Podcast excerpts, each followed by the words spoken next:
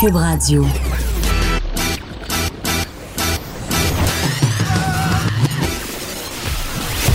Pour elle, il n'y a jamais de mauvaise question. De 13 à 15. Les effronter. Avec Geneviève Peterson.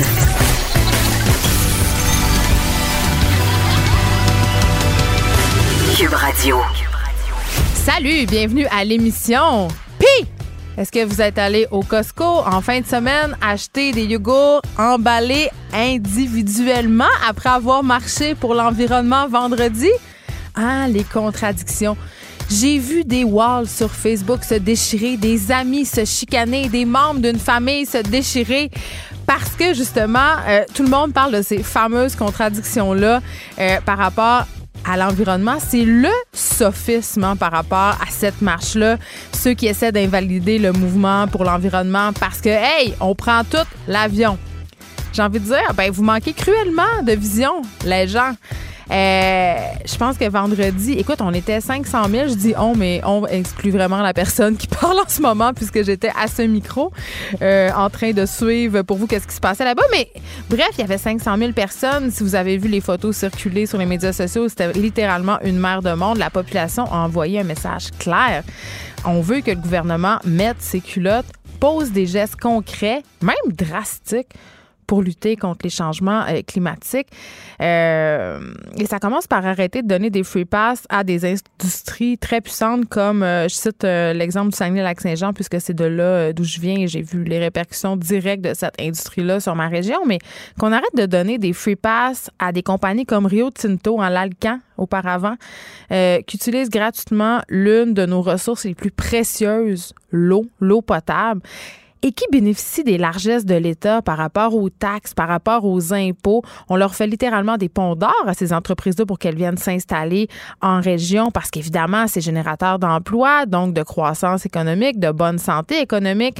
Euh, sauf qu'à un moment donné, il faut mettre nos culottes, comme je disais, puis je pense que comme citoyen, puis c'est le message qu'on a voulu envoyer vendredi, je crois, c'est qu'on est vraiment bien écœuré de se faire mettre sur le dos euh, le fameux réchauffement climatique parce qu'on va se le dire, là, même si on a tous et toutes des maudites pailles en métal, OK? Si les 70 industries majoritairement responsables du réchauffement de la planète et de la destruction de nos écosystèmes, des rivières, de tout, continuent à pouvoir euh, faire ce qu'ils veulent, faire la pluie le beau temps, œuvrer sans être inquiétés, ben, tu on va, on va foncer tout droit dans le mur, là. C'est pour ça, à mon sens, que la marche de vendredi est importante. Pas parce qu'on n'a pas, pas parce qu'on n'a pas de paradoxe, pas parce qu'on est parfait, pas parce qu'on ne prendra plus jamais l'avion. Le problème est plus grand que ça. C'est pour témoigner du ras-le-bol généralisé puis du sentiment d'impuissance globale qu'on ressent euh, par rapport à des rapports scientifiques de plus en plus alarmants. C'est un message clair que la population a décidé d'envoyer à nos gouvernements. Faites quelque chose. Et évidemment, euh, les, les gouvernements sont intéressés par les votes et on sait que l'un des sujets qui concerne vraiment beaucoup la tranche jeune de l'électorat, ben c'est la question environnementale. Donc, s'ils veulent aller faire chercher des votes, s'ils veulent faire sortir les jeunes voter aussi, il va falloir que cette question-là soit au centre des préoccupations du prochain gouvernement. Voilà. Pamela Dumont est là aujourd'hui avec sa chronique en isme. Mais là, on va parler de capacitisme. Euh, ça, le capacitisme, je vous le dis tout de suite, là, ça a l'air bien lourd, mais c'est la discrimination contre les personnes qui vivent un handicap. Une autre affaire, vous allez me dire? Ben oui, une autre affaire. On va parler avec Pamela Dumont. Sérieux, là, moi aussi, je trouve que ça s'en vient un peu intense, là. Euh, le classisme, le capacitisme, le spécisme, c'est tous les mots en isme. Mais en même temps, c'est pour ça qu'elle est là. C'est pour qu'on dédramatise tous ces mots en isme-là, qu'on arrête de voir ça comme, justement, on peut plus rien faire, on peut plus rien dire, puis qu'on se pose un petit peu des questions euh, sur nos préjugés, sur nos biais pour être des meilleures personnes, finalement, des meilleurs citoyens. L'ancien président du comité exécutif de la ville de Montréal, Franck Zampino, a été libéré de toute accusation de complot, de fraude, l'abus de confiance, tout, ça, il a été libéré. On en avait un peu parlé avec euh, Félix Seguin l'autre fois, mais là, c'est vrai, c'est arrivé. Et on va jaser de ça avec Jean-Louis Fortin, qui est chef du bureau d'enquête, Journal de Montréal. Est-ce que vous avez encore confiance en notre système de justice? Quand on voit des cas comme celui euh, de Franck Zampino, on va se poser la question. Aussi, euh, on parle beaucoup d'éducation, d'école. Évidemment, c'est un sujet qui est au centre de mes préoccupations et de vos préoccupations aussi. Et là, j'apprenais que le Québec aurait le système scolaire le plus injuste du pays. Ça, c'est selon une analyse des données de l'Organisation de coopération et de développement économique. Là, on, on les connaît mieux sous le nom de l'OCDE. Euh, ça a été réalisé par le mouvement L'école ensemble. C'est quoi le problème avec notre école québécoise? On plombe même le reste du Canada. On va discuter de ça avec Stéphane Vigneault, qui est coordonnateur du mouvement L'école ensemble. Et là, évidemment, c'est les élections. Je pense qu'on est rendu à jour 19, quelque chose comme ça. Euh, et là, euh, la plateforme du Parti libéral du Canada qui a été présentée hier promet beaucoup aux Canadiens, surtout aux Canadiens de la classe moyenne.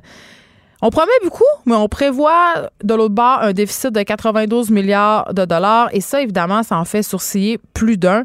On se demande aussi si miser sur la croissance économique pour pallier au déficit, c'est pas un peu risky business. Je discute de tout ça avec Steve Fortin, qui est blogueur au Journal de Montréal, au Journal de Québec. On va se demander, euh, il a promis quoi, en gros, notre beau Justin? Et puis, euh, est-ce que c'est réaliste ou pas? Hmm. Poser la question, c'est y répondre. 70% des élèves en maternelle 4 ans viendraient des garderies.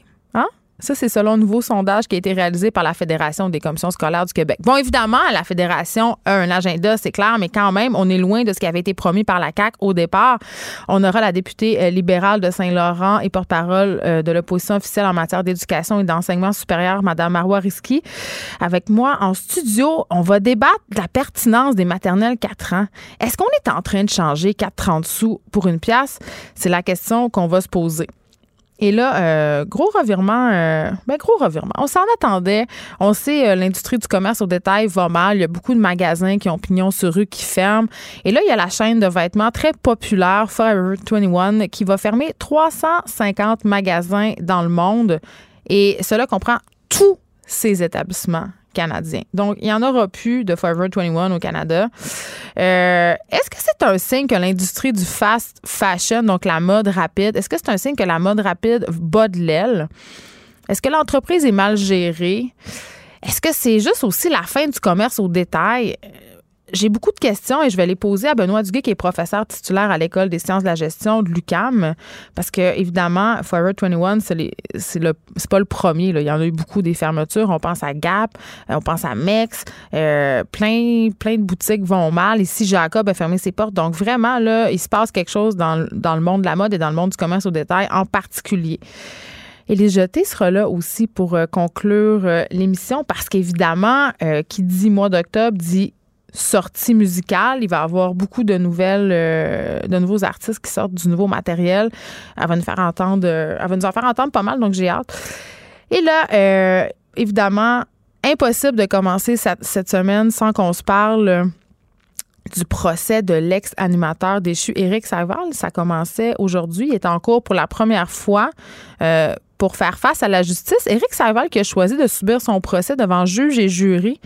Puis je me posais la question, je me disais, euh, quel est l'intérêt d'un homme public de voir comme ça ses frasques étalées? Parce que quand, bon, il y a un jury, évidemment, euh, il faut que tu racontes les trucs et tout ça. Euh, ben c'est peut-être justement parce qu'il plaide qu'il est innocent puis qu'il a envie que les gens soient au courant de chaque chose. En tout cas, on pourrait se poser la question. Mais aujourd'hui, quand même, on a entendu le plaignant principal, Donald Duguay. il a témoigné en lien avec les accusations d'agression sexuelle, de harcèlement et aussi de séquestration. Euh, on se rappelle que ça, ce sont des gestes qui auraient été posés en 1993. Et là, évidemment, euh, Éric Savard qui s'est pointé au palais de justice euh, vêtu sobrement, il est resté silencieux, il n'a pas commenté non plus, il n'a pas répondu aux journalistes. Mais quand même, c'est particulier cette affaire-là parce que malgré tout ce qui lui est reproché, malgré tout ce qui a circulé dans les médias, on dirait que c'est comme deux poids, deux mesures en ce qui a trait à M. Salva. On dirait qu'on trouve ça moins pire. Je ne sais pas pourquoi. Euh, on parlait euh, cet été, euh, il y avait l'humoriste Bianca Lompré qui avait posté une vidéo d'Éric Salvage dans un karaoké de la ville de Montréal. Ça avait fait beaucoup jaser. aussi, ça avait fait jaser quand Éric s'était pointé à des premières de spectacle au théâtre Saint-Denis. Est-ce que Éric a encore le droit d'avoir une vie? Moi, j'aurais eu tendance à répondre que oui. Il n'a pas encore subi son procès. Il n'a pas été reconnu coupable. Il a le droit de vivre, OK? Puis après ça, si on reconnaît que, si on croit en notre système de justice, euh, même pour quelqu'un qui aurait purgé sa peine, je veux dire, tu as le droit d'avoir une vie après. Mais quand même, j'ai un petit malaise quand je vois des gens vouloir se faire prendre en photo avec lui. J'ai un petit malaise quand je vois Eric prendre des selfies avec des madames. Euh, je sais pas. Puis, puis là, on jase, là. Puis peut-être j'ai pas raison, mais on dirait que c'est parce que c'est un homme qui a agressé un homme. Des hommes, c'est moins grave. On dirait que c'est parce Est-ce que c'est parce qu'il est gay? On dirait qu'on trouve ça moins pire. On dirait que c'est comme pas des vraies agressions. Moi, j'ai même entendu, puis j'ai été troublée de ça dans une discussion de souper. On soupait avec des amis. Et puis, euh, un de mes amis euh, qui est gay, parce que c'est important dans l'histoire que je le souligne, on parlait de ça. On parlait de l'affaire Saiva. Puis il disait, écoute, moi, je m'entraînais dans le même gym que lui, puis euh, il y a eu plusieurs incidents. Et là, je ne vais pas raconter les incidents parce que ça, ça fait partie de la vie privée de mon ami, mais quand même, les gens du gym ont été témoins d'incidents problématiques. Et cette personne-là le défendait en disant, mais c'est un peu dans la culture gay, la culture des saunas. Euh, c'est un peu dans la culture gay de, de, show-off, c'est-à-dire de montrer son pénis, d'être très entreprenant. Hey, moi, je trouve ça très, très, très, très, très glissant là, comme pente, cette affaire-là, de dire que c'est dans la culture gay, euh, de ne pas respecter le consentement, d'être très insistant, de sortir ses parties génitales en public. Je veux dire, OK, peut-être que ça fait partie d'une certaine culture gay, mais dans un sauna, dans un sauna gay, il y a un pacte implicite qui n'est pas vraiment le même qu'un gym, qu'une salle de réunion, tu sais, ou un autre lieu qui est pas un sauna gay où on va carrément là pour avoir des relations sexuelles, ça c'est clair. Donc je sais pas, j'ai tout le temps un petit malaise et je j'ai vraiment l'impression qu'Éric Saval va finir à tout le monde en parle à brailler à dire ah j'ai fait une thérapie, j'avais un problème, maintenant c'est réglé et qu'on va le réaccueillir dans le giron artistique sans aucun sans aucun problème. Je, je sais pas, j'ai vraiment cette impression-là et j'ai un gros malaise avec ce deux poids deux mesures dont fait l'objet Éric Savard. Si on compare ça, mettons, à Gilbert Rozon, qui est honni du public, qui est détesté, je veux dire, jamais on pourrait penser que Gilbert pourrait se repointer un jour publiquement, mais Éric Savard, lui, OK, c'est correct.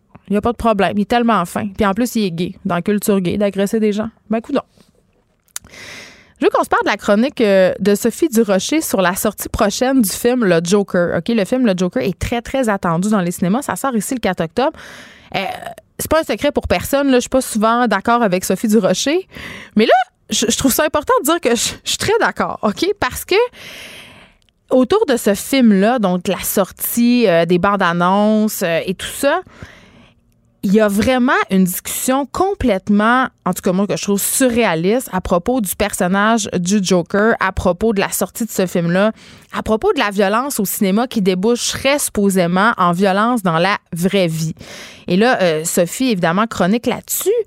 Et là, bon, on parle du réalisateur, euh, Todd Phillips, qui dit, écoutez, là, il est tanné d'entendre déjà les critiques qualifier son film de dangereux parce que, bon, euh, le Joker, c'est un personnage, puis c'est pour ça qu'on l'aime, le Joker, c'est c'est un personnage qui est inquiétant, qui est dangereux, qui, qui, qui, qui, est psychotique. Il fait vraiment peur. Et là, évidemment, euh, il y a plusieurs journalistes qui se sont énervés le poil des jambes et qui, là, crient quasiment à la censure, s'inquiètent justement de la glorification de cette violence-là. Euh, il y a même un critique du Time qui a dit euh, que le personnage du Joker serait un, porte-parole parfait pour les incels je veux dire, je, sais pas, mais moi, je trouve quand même que c'est une pente dangereuse quand on commence à mélanger réalité et fiction. La police de Los Angeles, quand même, c'est sérieux, là, a annoncé vendredi qu'elle allait augmenter sa présence autour des cinémas qui vont projeter la semaine prochaine le film. Euh, c'est ça, c'est là qu'on est rendu. Je veux dire, je trouve ça quand même assez inquiétant. Et tu sais, mardi, euh, je ne sais pas si vous vous rappelez euh, de la fusillade à Aurora, mais il y a des membres, euh, cinq membres de familles de victimes, en fait, qui ont écrit une lettre ouverte au studio Warner, hein, qui produit Joker, et qui ont exprimé leurs inquiétudes à l'idée qu'un film comme ça puisse mettre de l'avant un personnage comme le Joker.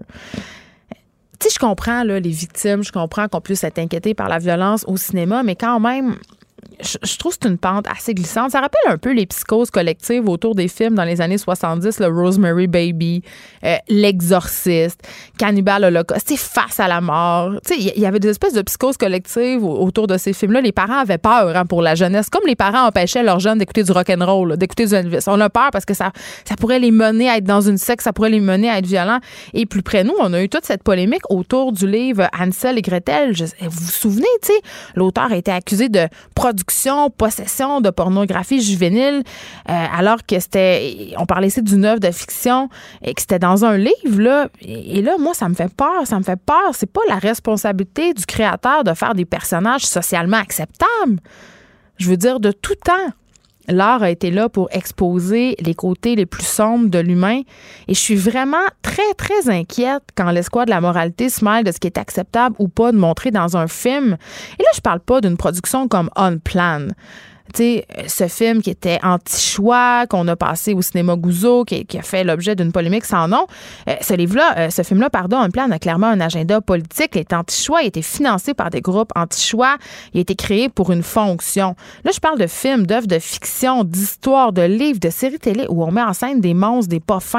C'est très différent. Et je pense que c'est très, très, très dangereux quand on n'est plus capable de faire la distinction entre une œuvre d'art et entre la vraie vie. Et je le répète, il n'y a aucune étude qui a prouvé que la musique, les films, la TV pouvaient pousser quelqu'un à devenir violent. C'est sûr, plusieurs tueurs de masse capotent sur OK, certains jeux vidéo, glorifient certains personnages de films, mais ces gens-là, il y avait déjà ça en eux. C'est pas l'œuvre qui a créé ça. Peut-être que ça a exacerbé le problème. Mais en même temps, est-ce qu'on va s'empêcher d'écrire pour des illuminés? Moi, je trouve ça très dommage et je pense que je vais utiliser le mot censure. J'espère qu'on s'en va pas dans une censure euh, de l'esprit des créateurs parce que ça serait vraiment très dommage. Geneviève Peterson, la seule effrontée qui sait se faire aimer. Jusqu'à 15, vous écoutez Les effrontés. Hey, Pamela Dumont! Hey! Est-ce que tu es allée marcher vendredi? Bien sûr, on a failli s'appeler. Mais c'est vrai, parce qu'il y avait des problèmes de réseau. Euh, oui, On a réussi à parler Ouais. à quelques-uns de nos collaborateurs, mais c'était quand même c'était tough. oui, le cellulaire, là, ça grugeait toute la batterie. Tout le monde voulait dire qu'il était là. C'est ça, je pense. Comment t'as trouvé ça? Euh, j'ai beaucoup aimé. Il y, a, il y a une fille, une amie, une connaissance qui a comparé ça comme à un gros party de bledin de famille. J'ai trouvé ça drôle. Ouais. Le monde était bien, il faisait beau, euh, le monde était de bonne humeur, relax. Puis comme on a vu les photos post-événement, euh, les rues étaient impeccables après. euh, Il n'y a pas de grabuge. savoir-vivre, pas de grabuge. on a, moi, j'arrêtais pas de croiser des gens. Tu sais, tu te pointes là avec une amie, deux amis, finalement, tu te ramasses avec d'autres amis, tu changes de gang, tu parles avec des inconnus. très, très, très sympathique. Est-ce que tu as l'impression que ça a été un wake-up call pour plusieurs personnes? Mais je pense que c'est la force du nombre qui, même si on est déjà sensibilisé, si Ouais. même moi je fais déjà des efforts, je fais oh mon Dieu que ça fait du bien Oui, de savoir qu'on d'appartenir à quelque chose. D'appartenir, puis comme a- mon amoureux, lui, il était pas là parce qu'il travaillait en Ontario et il revenait et euh, il a dû prendre bon un, un- un taxi. Le chauffeur de taxi lui a parlé de comment sa femme, elle est allée à la marche, puis lui il était malade, puis il aurait aimé ça. Puis je trouvais ça tellement beau de voir que peu importe la- de quelle classe sociale, quel emploi, qu'est-ce que t'aimes dans la vie, ben on était toutes là ensemble, tu sais, peu importe. Il y avait plus rien qui nous divisait finalement. Hmm. Ça, je trouvais ça fort. Bon, aujourd'hui, tu nous parles de capacitisme, un autre mot en isme. Et là, je disais au début de l'émission, je disais, bon, faut pas avoir peur, parce que Pamela, elle est souvent là pour nous parler de mots qui font peur, tu sais, Ouais. classisme, féministe, spéciste. Ouais. Euh, mais en même temps, c'est une bonne chose qu'on apprenne un peu à les dédramatiser, ces mots-là. C'est ce que je trouve parce que ça cache des réalités que tout le monde connaît, dans le fond, que tout le monde peut expérimenter. Euh, de la discrimination envers les personnes handicapées, je pense que tout le monde est au courant que ça existe, c'est compliqué. Ouais. Il y a un nom pour ça, ça s'appelle le capacitisme. Puis Ouais. c'est le fun d'en parler pour euh, le réaliser. C'est pas pour condamner. Je veux, Non, je veux pas que les gens ils prennent ta chronique comme on condamne, on peut plus rien dire, on peut plus rien faire. C'est pas ça. C'est- on essaie juste de réfléchir sur comment être une- un meilleur citoyen. finalement. Exactement. Puis mettre des mots sur euh, des réalités, justement, qui sont ça. pas les nôtres. Fait que souvent, on a moins la chance de se poser des questions. Fait que c'est juste de se sensibiliser pendant un, 10, un petit 10-15 minutes. Peut-être être à l'écoute de, de la réalité que vivent d'autres personnes. Parce qu'on Voilà. est beaucoup personnes, on est privilégiés, mais il y a des gens qui n'ont pas la chance qu'on a. Puis je pense que c'est important de les réaliser, ces privilèges-là, pour après ça pouvoir peut-être être un meilleur voisin, un meilleur Oui. ami. Tu sais, je, je trouve ça important. Sortir, sortir du jugement, tout simplement, des fois. Parce que c'est c'est facile de juger, là. euh, euh, puis tout le monde le fait. Moi aussi, je le fais. On en a plein, là, euh, des jugements de valeur souvent. Puis c'est pas grave. Non, mais c'est ça. Mais, en- mais en- L'humain juge. Fait qu'après ça, c'est pas ça qu'on dit. C'est juste de faire, OK, on peut-tu regarder pourquoi? C'est pourquoi je juge, dans le fond. Ouais, ouais, c'est C'est ça. un peu ça l'idée. Comment ça, je comprends pas cette affaire-là? Puis le capacitisme, c'est un peu ça. En fait, c'est, c'est pour dire avec des gros mots, une discrimination qui, qui vise, euh, euh, basée sur les capacités. Physique.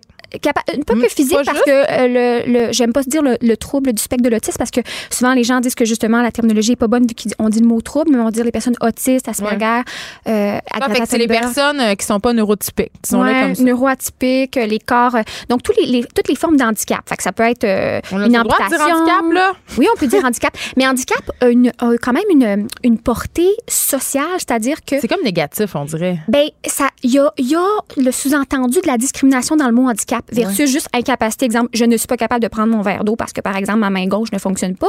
Mais dans handicap, C'est très long vraiment- à dire, en tout cas.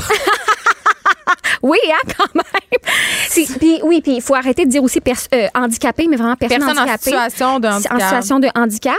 Donc, euh, mais handicap, c'est un mot intéressant parce qu'il sous-tend qu'il y a une discrimination et il nous oblige à nous positionner euh, comme société sur comment on Ouais. participe à ces discriminations-là.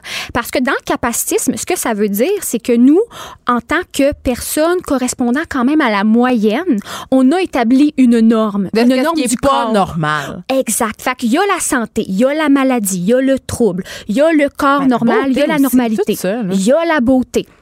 Et quand on regarde ça, le problème avec l'attitude capacitiste, Ouais. c'est qu'on va mettre sur le dos des limitations fonctionnelles d'une personne. Exemple, moi, j'ai mes deux bras, mais quelqu'un qui n'a pas ses deux bras ou qui peut pas les utiliser, ben là, je vais mettre sur le dos de cette différence-là par rapport à moi toutes ces difficultés dans la vie. Alors que C'est comme si tu deviens ton handicap. C'est ça qui gosse le monde. Puis tu sais, quand on parle de capacitiste, puis qu'on parle euh, qu'il faut pas dire euh, un handicapé, c'est pas que c'est grave, ultimement, de dire un handicapé. C'est, euh, genre, mettez-vous à la place de la personne qui est en situation de handicap, comment ça doit devenir gossant euh, à la longue de toujours se faire décrire par, tu sais, sa situation. T'aimerais-tu que je dise, hey, il a divorcé?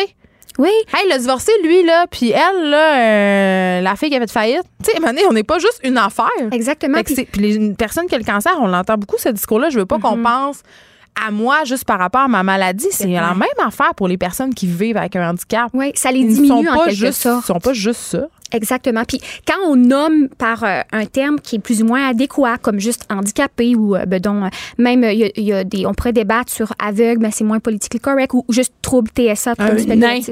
Un nain. Tu sais, la plupart vont dire ça se Faut peut plus dire ça. Exact. Tu sais, personne de petite taille, atteinte de nanisme, mais euh, plus, plus personne de petite taille en fait. J'ai-tu déjà raconté mon anecdote heure? Non, Je pense que ça vaut la peine que je vous raconte ça, tout le monde. Oui.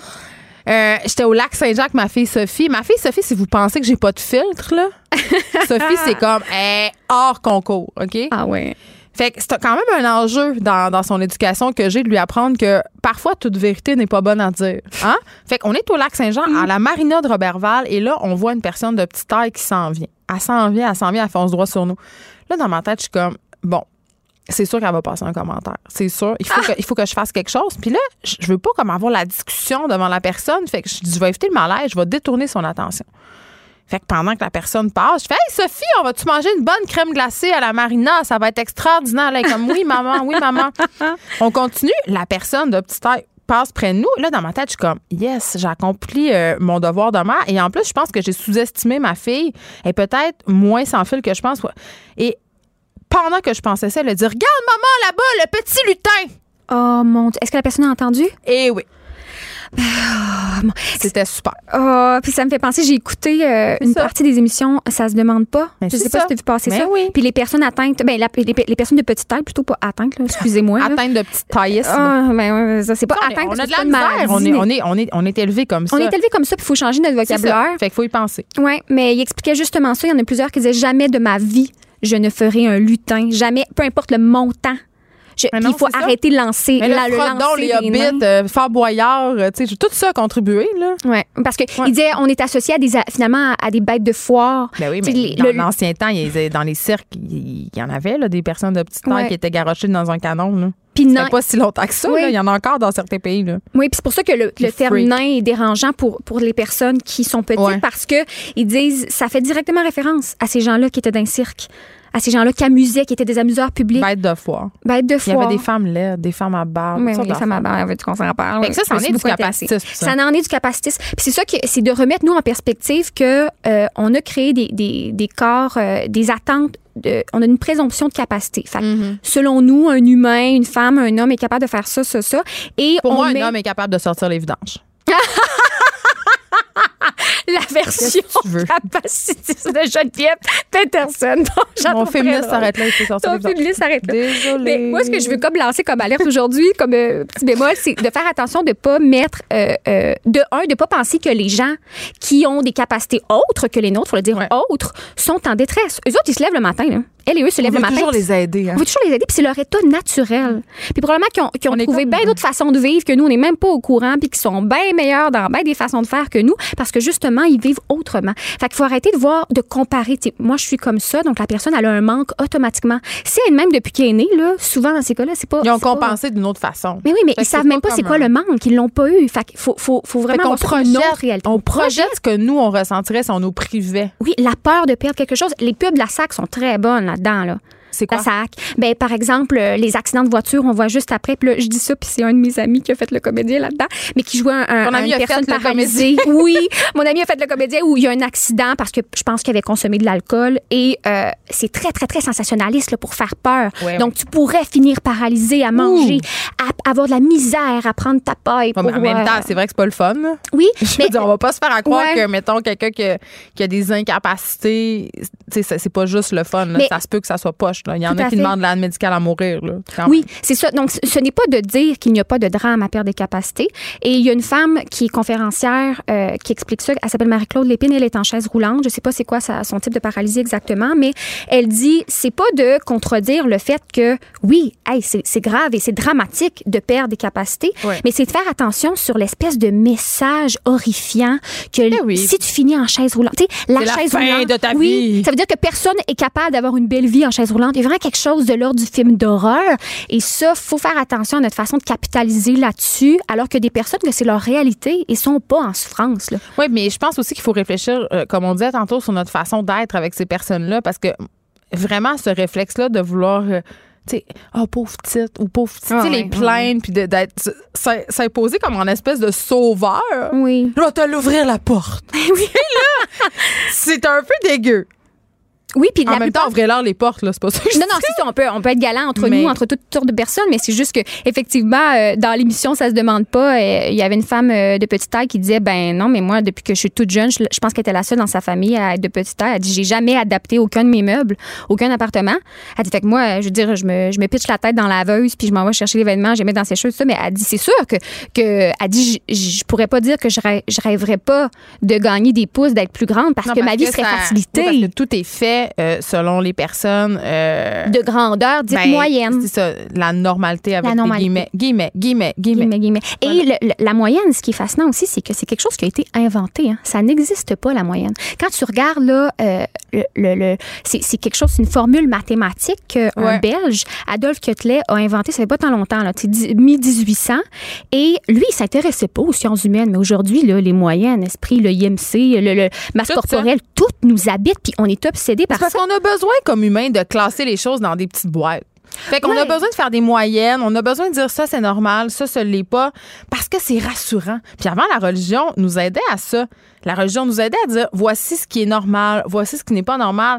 Mais maintenant qu'on n'a plus la religion, ben, on peut faire des moyennes, puis on peut faire des études. Merci, Ouais. Pamela Dumont. Hum. Tu vas, tu- ouais, je C'est déjà fini, je sais. Je Ouais. sais, mais tu vas revenir. Tu Je vas vais revenir. revenir lundi Puis prochain. je suis sûre qu'il va y avoir plein de courriels de personnes. euh, J'ai hâte. que- J'ai hâte tu de vas avoir euh, évangélisé.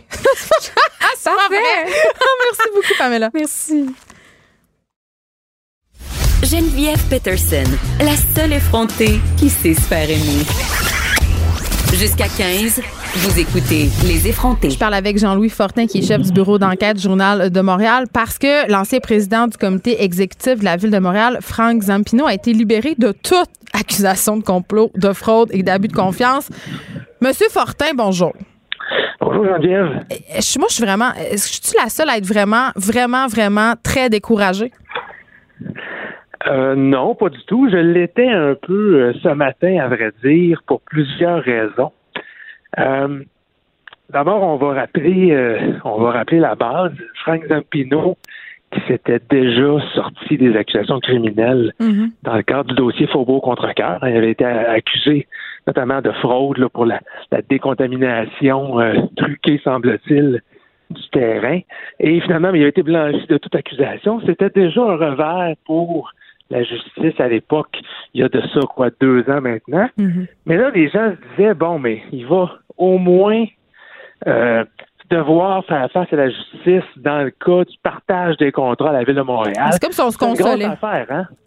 C'était 160 millions de dollars de contrats, donc des contrats octroyés Ouais. pendant euh, une décennie sous l'ère de Gérald Tremblay, hein, parce que Frank Zampino était le bras droit du maire et selon les prétentions de la police, euh, presque chaque fois qu'il y avait un contrat d'ingénierie, de construction à Montréal, c'était arrangé. Donc, dans le fond, euh, Frank Zampino euh, aurait décidé à qui allait le contrat en échange de financement politique illégal pour Gérald Tremblay. Euh, je sais pas si tu te rappelles, Geneviève, à la commission Charbonneau, là, on avait entendu parler des stratagèmes de financement illégal. Moi, je me rappelle euh, toujours l'anecdote où le coffre-fort dans le bureau de, de- d'Union Montréal, le Comment l'oublier? il avait été il avait été obligé d'acheter un autre coffre-fort parce que Mm. la porte fermait plus ou encore on avait entendu parler que la machine à compter l'argent euh, était pas suffisante, il en avait acheté une deuxième. Bref, le cash coulait à flot et là on se disait tout ça pour dire enfin les, les responsables de, de- de ces stratagèmes-là vont faire face à la justice, vont répondre de leurs actes. Alors, long préambule pour te dire que ce matin, quand on apprend que toutes les accusations tombent contre Frank Zampino, on n'a pas d'autre choix que de trouver que, coudon, on est-tu capable de faire le ménage au Québec? On est-tu capable de traduire en justice euh, euh, euh, des, des suspects ou systématiquement, à chaque fois qu'il y a une procédure judiciaire qui est, qui est faite un- de façon un peu euh, euh, euh, pas inadéquate, mais qui sort un peu des sentiers battus, ben, les accusés s'en sortent. Dans Oui, ce cas-ci, Parce que là, pourquoi, pourquoi on a laissé tomber toutes les accusations? C'est pour vice de procédure? C'est c'est Oui. quoi? Alors, la preuve n'a pas été juste sur le fond, c'est-à-dire que ce que le- la justice dit, c'est pas euh, Frank Zampino n'a pas commis ce que vous lui reprochez, ça on ne le saura jamais. Les accusations sont, ont tombé parce que les policiers de l'UPAC, en cours d'enquête, ont enregistré les conversations téléphoniques ou ont écouté les conversations téléphoniques de, de Frank Zampino euh, à euh, plusieurs reprises. Euh, je pense qu'on parlait de 39 échanges qu'il a eu avec son avocate. Ce qu'il faut savoir, c'est que en matière d'écoute euh, électronique, lorsqu'un enquêteur, par exemple, veut écouter quelqu'un, il doit s'adresser à la Cour pour obtenir un mandat. Euh, donc, doit convaincre un juge que c'est une bonne idée euh, d'écouter la personne alors que la personne euh, se- ne se doute de rien. Par contre, lorsqu'on veut enregistrer des conversations qu'un suspect a avec son avocat, il y a un fardeau supplémentaire, c'est-à-dire qu'on doit convaincre le juge que c'est vraiment une bonne idée parce que, tu sais, on est, on est lié par le secret professionnel Mhm. euh, avec notre avocat. Donc, si des conversations que tu as avec ton avocat se, se- se retrouvent ailleurs, se retrouvent pas nécessairement sur la place publique, mais sont même écoutées par quelqu'un d'autre, ça compromet ce secret-là. Donc, il y a comme une précaution supplémentaire qu'il faut prendre quand on sait que le suspect euh, euh, parle à son avocat. Et dans ce cas-ci, et c'est vraiment là que c'est une claque au visage pour l'UPAC, encore une fois, il semble que les enquêteurs avaient pas averti euh, euh, euh, le juge qui aurait de l'écoute sur un, un suspect avec son avocat, dans ce cas-ci, Frank Zampino et son avocate, Maître Isabelle Sherman. Donc, quand on pense à ça, c'est comme si l'UPAC avait tourné les coins ronds en faisant son enquête. euh, ou avait pris des avait pris des décisions, euh, en tout cas, il n'a pas eu toutes les autorisations pour le faire. Et ben, c'est pour ça qu'aujourd'hui, ben, toutes les accusations sont rejetées parce que les droits de M. Zampino à avoir des conversations privilégiées avec son avocate ont été bafoués. Et là, et Euh, là quand même, euh, euh, Jean-Louis, ce qui est fort inquiétant, c'est que l'UPAC aurait également commis le même type d'impair à l'égard de d'autres co-accusés, des, des- des complices, si on veut, de Zampino? Oui, ce sera à ses, ses complices alléguera de le faire valoir Ouais. la justice, hein, parce que pour l'instant, il y avait seulement Frank Zampino qui avait fait une, une pareille demande, mais peux être certaine d'une chose, c'est que les avocats de la défense des autres co-accusés ben, ont, ont, écouté bien attentivement euh, ce qui s'est dit ce matin au palais de justice.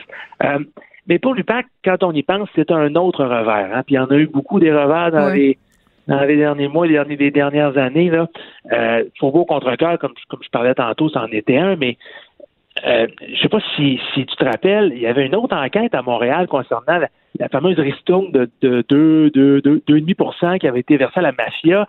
Et a des accusations n'ont même pas été déposées de façon un petit peu euh, douteuse. Euh, il y a à l'UPAC, euh, bon, on sait que présentement, il n'y a pas vraiment de patron. Là. Frédéric Gaudreau est là par intérim, mais l'Assemblée nationale va se prononcer sur qui devrait diriger cette organisation-là, mais il y a beaucoup d'expertise euh, qui s'est perdue. Les, enquêteurs ont quitté. Y a des projets d'enquête qui sont tombés. Alors là, c'est une tuile supplémentaire qui s'ajoute. Euh, moi, je, ne crois pas que euh, les, autres, que, si les co-accusés de Frank Zampino ont effectivement été écoutés, je ne crois pas que que les accusations vont aller de l'avant. Moi, je pense que tout ça va tomber. Et ben, malheureusement, pour ceux qui souhaitaient que les, suspects dans cette affaire-là soient juste sur le fond, euh, qu'on entende ce qui se serait produit.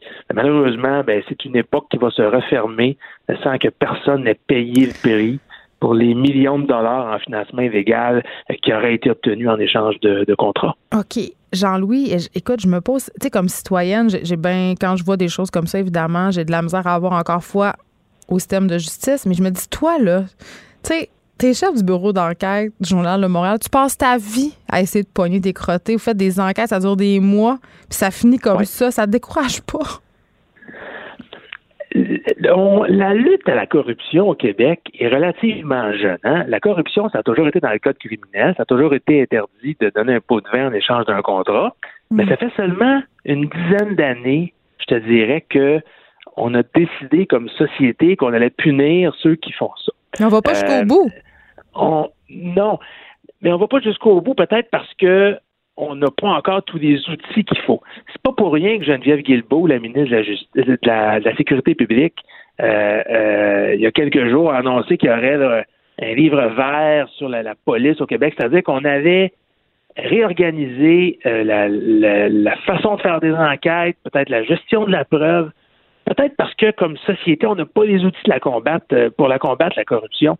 C'est une entente tacite entre deux personnes qui souvent laissent pas de traces il y a des excellents avocats de la défense au Québec qui sont payés une fortune, pas mal plus que les avocats de la couronne, pour trouver tout ce qu'ils peuvent dans la charte des droits pour défendre, et souvent avec succès, on le constate, là, leurs clients sont accusés, puis c'est dans leur droit de le faire. Je suis pas en train de discréditer Frank Zampino pour s'être adressé à la Cour et demander que les accusations soient retirées. Effectivement, il ne devait pas être espionné pendant qu'il parlait à son avocat. Pour moi qui le dit, c'est le juge.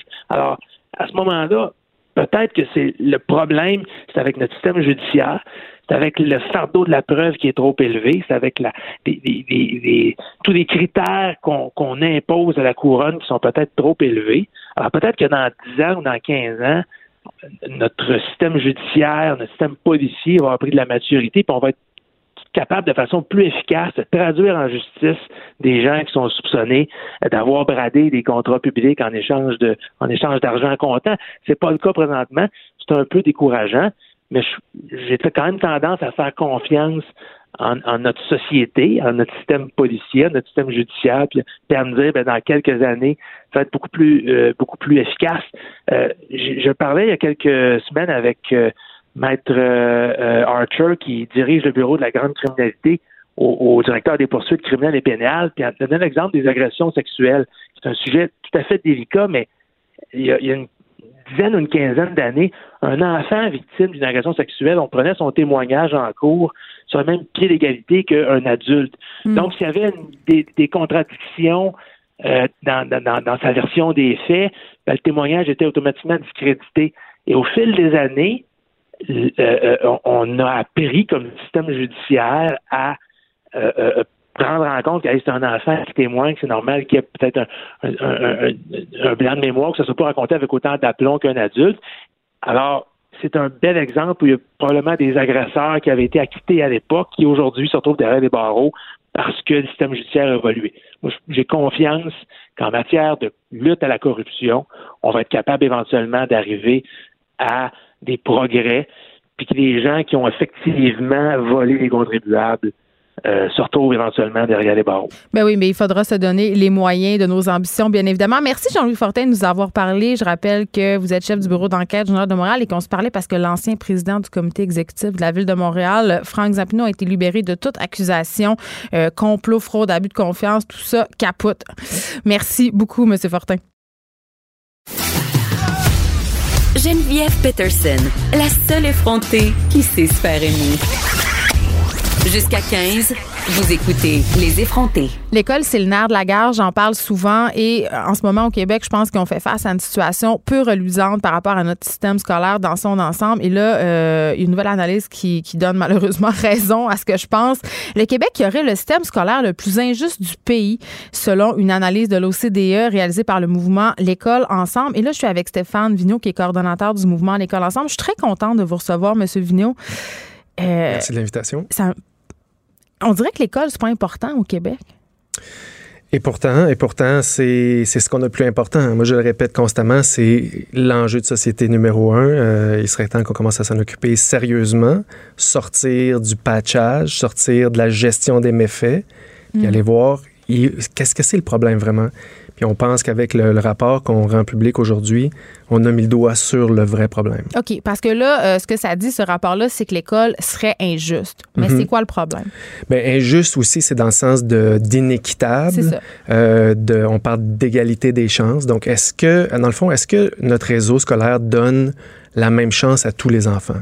C'est un peu ça la question qu'on se pose. Mais en même temps, poser la question, est-ce que c'est pas y répondre un ben, peu? on, nous, en fait, euh, la manière dont ça s'est arrivé, c'est que l'année passée, l'OCDE a publié un gros rapport pour comparer tous les pays du monde du point de vue de l'équité, donc de l'égalité des chances. Et dans ça, le Canada avait une très bonne note, peut-être dans les, le top 5 mondial. Nous, au mouvement L'école ensemble, on fait campagne contre la ségrégation scolaire. On connaît le cas du système avec ces trois réseaux, privé subventionné, public sélectif, public ordinaire. Quand on a vu les chiffres du Canada, on s'est dit, non, non, non, il y a, y a anguille sous roche. C'est très probable que le Canada camoufle le Québec. Donc, on est allé à Paris, puis on l'a dit, pouvez-vous nous sortir les chiffres des provinces? Parce qu'on pense que il y a une petite exception dans, dans, votre beau palmarès. Et ils ont dit oui, ils nous ont tout fourni ça. Et en fait, c'est pas compliqué. Ils ont quatre indicateurs principaux pour mesurer l'équité. Et on est dernier au pays dans chaque indicateur.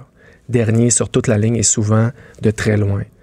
Donc, on est, on est sur une autre planète au Canada. Ces indicateurs-là, c'est quoi?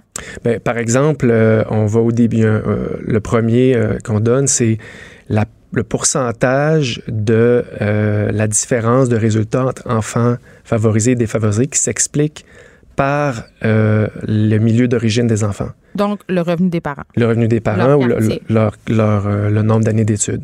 Donc, pas ce qui s'explique par, je sais pas, la qualité des classes, est-ce qu'il y a des belles fenêtres, est-ce que les profs sont bien payés? Non, juste le milieu d'origine. Socio-économique. Socio-économique. Et au Québec, 11% de la différence de notes, même un peu plus, s'explique par ça. Tandis que quand on va dans le reste du Canada, on tombe à, peu près à 7% C'est pas une évidence, ça, quand même. C'est clair que si tu es dans un milieu socio-économique défavorisé, tu vas moins scorer à l'école. Oui, ça, mais ça, c'est vraiment une question intéressante parce que euh, je pense que si j'avais le ministre Roberge, il me dirait ça. Il dirait, mais on le sait, les enfants qui sont en difficulté ont des moins bonnes notes. C'est vrai. Sauf que ce qui est super important à comprendre, c'est que c'est pas une fatalité. Le système d'éducation a un rôle à jouer. Donc, dans certains pays, le système d'éducation est plus équitable. Donc, fait en sorte que les enfants, oui, qui arrivent à l'école en retard, rattrapent tranquillement on va les, tirer autres. vers le haut. Exactement. On les amène avec les autres hmm. dans un système inéquitable comme le système québécois. Si on rentre en retard, on va sortir en retard. Ben, je veux dire, je parle à des profs et à des gérants de commission scolaire ici presque à chaque semaine. Euh, Monsieur Vigneault, et, quand même, ces gens-là, je les entends, ils travaillent avec des effectifs réduits. Euh, à, Montréal, il y a eu des gentrifications des quartiers. L'indice de défavorisation de plusieurs écoles a baissé. Ils ont perdu des millions de dollars en subventions. Les écoles, il y a moins de services, moins d'orthophonistes, moins d'éducateurs spécialisés. Ça, ça a une incidence directe. Là. on est là-dedans. Ça en a une aussi, mais je vous dirais, euh, quand on parle d'inéquité, d'égalité des chances, on est comme dans la fondation du système. Dans la Les- façon même de penser l'école. Oui, c'est ça. Parce que avec notre, ce qu'on fait en fait avec nos, nos trois réseaux privés subventionnés, public sélectif. Quand je dis public sélectif, c'est tous les sports-études, arts-études. Ben, on s'entend que l'école publique euh, essaie de rivaliser avec les écoles privées. Tout et ce qui a fait. été mis en place, c'est moi, ma fille fréquente, je dois l'avouer, publique euh, spécialisée. C'est ça qu'on veut. là. Tout à fait. Mais ben, peut-être on peut reculer un peu dans l'histoire. Pourquoi En- on veut ça? En, en 1968, l'Union nationale a décidé de commencer à financer les écoles privées. En 1968, l'école privée au Québec s'en allait nulle part. Puis là, en, en donnant notre argent, à nous, tout le monde qui nous écoute, aux écoles privées, mais tranquillement, leur part de marché, parce que on a un marché scolaire, il faut parler comme ça, leur part de marché a monté, monté, monté. Aujourd'hui, au secondaire au Québec, c'est 21% des enfants qui vont privé subventionnés. Dans les années 90, les écoles publiques, on voyait qu'ils se faisaient constamment écrémer. Tous les, élèves plus favorisés, qui ont plus de facilité, s'en allaient vers le privé. Fait qu'ils ont décidé de réagir. Ils auraient pu s'opposer au, au financement public des écoles privées, dire ça n'a pas de maudit bon sens. C'est pas ça qu'ils ont fait. Ils ont dit on va aller concurrencer l'école privée sur son propre terrain. Qu'est-ce que c'est l'avantage comparatif du privé? Offrir aux parents un environnement exclusif mais c'est le clientélisme à son paroxysme. là. qui exclut des enfants. Donc, on va faire pareil. Nous autres aussi, on va en avoir des frais de scolarité. Nous autres aussi, on va en faire des examens. Nous autres aussi, on va demander aux parents d'être présents en classe. Nous autres aussi, on va demander des inscriptions. Il y a plein, plein de manières de sélectionner. Et le, le public s'est lancé là-dedans avec beaucoup de succès pour, ce, pour ces- ce- cet objectif-là. Mais dans la réalité, ils ont juste fait augmenter la ségrégation scolaire. Ils ont contribué à surreprésenter les enfants en difficulté dans ce qu'on appelle maintenant l'école ordinaire. Et ce qu'il faut comprendre, c'est que pour les enfants les, les plus rapides, qu'ils soient entre eux, entre bons, ou qu'ils soient avec les autres, pour eux, ça ne change pas leur résultat. C'est pour les enfants qui ont de la difficulté que ça. ça. peut faire toute la Exactement. différence. Alors, nous, au Québec, on les concentre entre eux. Et là, il y a ce que toute la recherche internationale appelle l'effet de composition de la classe. Donc, quand on regroupe les enfants en difficulté entre eux, bien, on crée une spirale vers le bas. Et donc, eux sont moins bons qu'ils pourraient l'être. Ils progressent moins qu'ils pourraient progresser. Il faut, se mettre dans un, état d'esprit où on dit, OK, qu'est-ce qu'on pourrait faire? Mais si tous ces enfants-là étaient à l'école avec les autres, ben, eux, leurs notes montraient considérablement tout de suite. Surtout, ils décrocheraient beaucoup moins. Mais c'est pas ça le rêve américain. C'est ça. C'est ça qu'on nous vend, tu sais. L'égalité des chances, l'école Ouais. publique gratuite, mais. Oui, mais c'est pas, on n'est fait- pas là du tout. Ben non. On n'est pas là du tout. Puis je pense que ce sujet-là, parce que les Québécois, on aime ça. On nous autres, on est plus progressistes que le reste de l'Amérique du Nord. On a des programmes sociaux. On aime ça, penser ça. Puis c'est pas mal vrai dans beaucoup de cas. Mais je pense qu'on veut que ça soit ça. On veut que ça soit ça, mais en éducation, on veut pas voir la réalité. C'est dans notre angle mort. On veut, on veut pas le savoir. Il y a un problème avec l'école, on en parle tout le temps, même l'école, les garçons, tout, il y a quelque chose Mais qui juste, va pas. juste le là. décrochage des profs. Ben- Dans les cinq premières années de leur entrée sur le marché du travail, il y a euh, 25% des profs qui décrochent. Ben, ils sont, ils sont pas accompagnés, puis on leur donne souvent des classes euh, vraiment très, très le populeuses. et public ordinaire. parce ça. que les profs qui ont plus d'ancienneté puis qui connaissent le réseau, ils savent très bien où aller. Quand je fais des conférences là, avec des, profs, ils viennent après ça, à la fin, ils me disent toujours deux choses. Ils disent Merci, M. Vigneault, vous mettez des mots sur la réalité qu'on vit. Tout ce vocabulaire-là, là, contournement de la carte scolaire, public, sélectif, privé, subventionné, on n'avait pas ce vocabulaire-là. Là, on on est capable de comprendre ce qui se passe.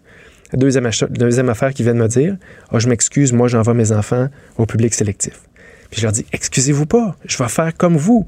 J'ai fait Quand on- la même chose il y a deux Quand, minutes. quand on connaît, le système, c'est ça qu'on qu'on- qu'on veut faire. Ben, parce tu veux le veut meilleur que- pour ton enfant, à un moment ça. donné. C'est toujours ça. Alors, ce qu'on dit, nous, c'est donnons donc le meilleur pour tout le monde. Pensons à tous les enfants du Québec. Puis les solutions sont là. Ben, ce sont lesquelles les solutions? Ben, nous, on fait aujourd'hui, on a fait quatre recommandations. Mhm. Nos deux grosses recommandations principales, c'est premièrement de mettre fin au financement de l'école privée par les contribuables. Il y a une affaire que je comprends pas. Comme en Ontario. C'est ça. Puis peut-être que vous pouvez m'éclairer là-dessus, M. Vigneault, mais je sais qu'on subventionne directement l'école privée, mais comment Oui. on la subventionne indirectement? On la, on la subventionne directement au sens où le ministère de l'Éducation envoie un chèque Ça, ça c'est clair. qui, qui est à peu près à 75 de, qui- La facture de totale la d'élèves. facture totale. Indirectement, c'est par nos crédits d'impôt. Oh, fait qu'on a droit à ça. C'est-à-dire que moi, si je fais un don à une école privée, je donne 1000 dollars, ben je vais recevoir un crédit d'impôt de 500 dollars. Qui paye? Fait que ça fait beaucoup de subventions pour l'école Ça privée fait euh, à la de fin de la journée. À la fin, on Mm. est rendu à 79 quand on accumule l'indirect et le direct. Donc, un enfant du privé reçoit 79 de ce que reçoit un enfant du public. Fait que la facture est très élevée. On est pas mal proche du 100 Et là, c'est peut-être un autre débat, mais tout souvent, on nous dit Ah non, mais le privé nous fait économiser. Parce que si c'est pas les parents qui payent, ça va être, ça va être tout le monde, ça va être les contribuables. Mais en fait, on voit qu'à 79% il ne reste pas une grosse différence à combler. Non. On est quasiment déjà là. Puis la deuxième chose, c'est que faisons le calcul au complet. Avec nos solutions, il va toujours exister un, un privé, comme en Ontario, un vrai privé qui n'est pas subventionné. Ces enfants-là, ils ne nous coûtent rien. Puis ça sera la vraie élite. Ça sera la qui aura vraie les moyens de se le payer. Puis ils, ils vont payer pour leur propre école, Ouais. puis c'est une économie nette pour les Puis ils contribuables. sont déjà, de toute façon, ces enfants-là, dans d'autres sphères sociales, euh, socio-économiques. Donc, on pourrait supposer que ça va pas faire une grande différence. Mais là, Exactement. quatre recommandations. Donc, mettre fin aux subventions à l'école privée complètement. C'est ça. Le deuxième, c'est de mettre fin à la sélection dans le public. Donc, retirer aux écoles publiques le droit de refuser des enfants. Vous avez un quartier, vous avez ces enfants-là. Mais ils se cachent tout le temps, les directions d'école. Ils disent qu'ils refusent pas vraiment des enfants, qu'il faut faire des choix. Ben, avec des examens d'entrée, payer pour l'examen, réussir l'examen Mais ils ont remboursé mes frais, moi, cette année. en hein. 50 pièces. Euh, le 60 60? là. OK, Ouais, bon. et, euh, parce que justement, ils n'ont plus le droit de demander Après ça. ça, c'est combien pour le voyage en France puis ah, moi, tout- j'ai dit non. Bon. Mais tous ces montants-là, c'est une manière de sélectionner. Il y a les frais de scolarité, il y a le- le- les examens. Ouais, tout le gear là, que ça prend. Tout ça, donc, exactement.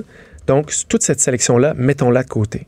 Ce qui va arriver, on va avoir un afflux massif d'enfants euh, performants de, de l'ancien public sélectif qui va arriver dans, appelons ça, le public unifié.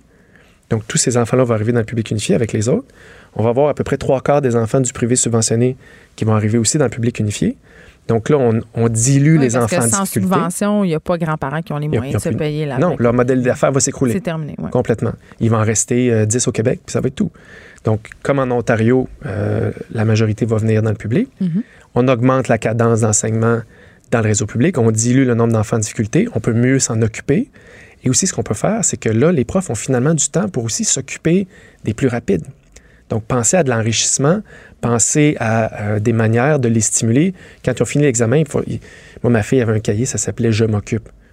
Là, on peut savoir quelque chose qu'il y a d'un moins de plus stimulant. décrochage pour tout le monde. là. Beaucoup moins, beaucoup moins. Surtout ceux qui sont à risque de, de décrocher. Mais là, on leur envoie un message très fort. On dit, vous êtes à la même école que les autres. Ouais, parce ça, c'est très démotivant à la longue. C'est affreux, c'est très cruel. Puis les enfants comprennent le message. Ils baissent. On sait que les profs baissent leur attente au public ordinaire parce qu'ils se disent, ah, j'ai une classe avec du monde moins bon. Fait qu'ils baissent les attentes. Mais les enfants aussi baissent leur attente. Fait que c'est cette culture de nivellement vers le bas. Qu'il faut, qu'il faut mettre à la poubelle. Il faut mettre à la poubelle toute la culture de- du magasinage d'école, Le stress des parents. Ah, mais ça, là, non. Je- ça, on je- parle pas là-dessus. Mais c'est c'est- mais c'est épouvantable pour les C'est le parents. concours Les- des mères en sixième année. À quelle école privée ton enfant va-t-il? Ton enfant roi merveilleux? Ton enfant projet? Ah, moi, il va là, moi, il va là. Moi, j'ai dit, ben moi, elle va à l'école publique. Oui. Pavé dans la mort. Oui, oui. Mais imaginez si vous aviez dit parents. public, parce que là, ils vont vous dire, oh, au moins, elle va dans un projet particulier. Ah, au moins, c'est le PAI. oui, au moins, c'est ça. Au moins, non, non. Mais Je suis pas une imaginez. vraie pauvre, là. Ben, euh, voilà, c'est ça. C'est ça la mentalité quand même. c'est là qu'on est. On est dans un. Ouais. On se fait mettre.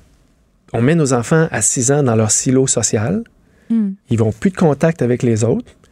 Puis on se développe, on développe cette société-là. Au fond, là, on parle de tout ça. De quelle société on veut? C'est de ça qu'on parle. Un truc vraiment euh, que j'ai vu passer en fin de semaine, c'est drôle que je vous reçoive aujourd'hui, Stéphane Vigneault, parce que ça tombait super bien. Moi, j'étais un produit 100% école privée. Là. J'étais au privé au primaire, j'étais au privé au secondaire. Et ma réflexion a toujours été la suivante. Je pense pas que ça a changé quoi que ce soit pour moi, parce que j'étais une personne qui avait des facilités à Oui. l'école, qui venait d'un milieu socio-économique. J'étais- Je suis privilégiée. Oui.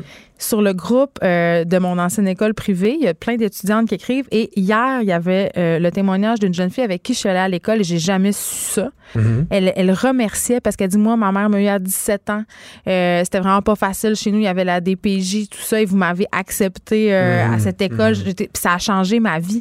Et c'est- tout ce que vous dites c'est qu'on peut changer la vie des gens en donnant une école inclusive pour tout le monde, la même affaire. Parce que cette jeune fille-là, pour elle, effectivement, Ouais. elle a eu a- accès à des choses qu'elle n'aurait pas eu accès. Oui, oui. Il y a tout. ben, au Québec, c'est pas compliqué. On en donne plus à ceux qui en ont plus, puis on en donne moins à ceux qui en ont moins. Alors que ça le- devrait être le contraire. Dans les autres pays, c'est exactement le contraire.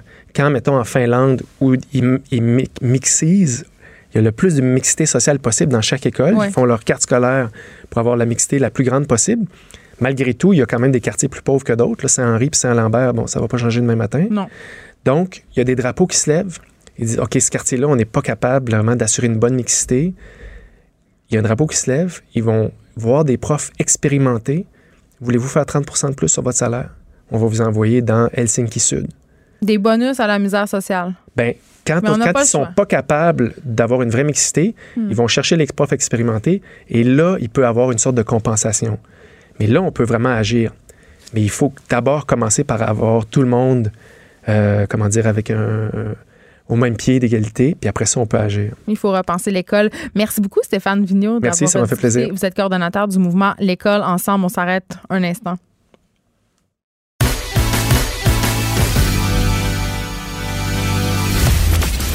Elle ne tourne jamais sa langue cette fois avant de parler.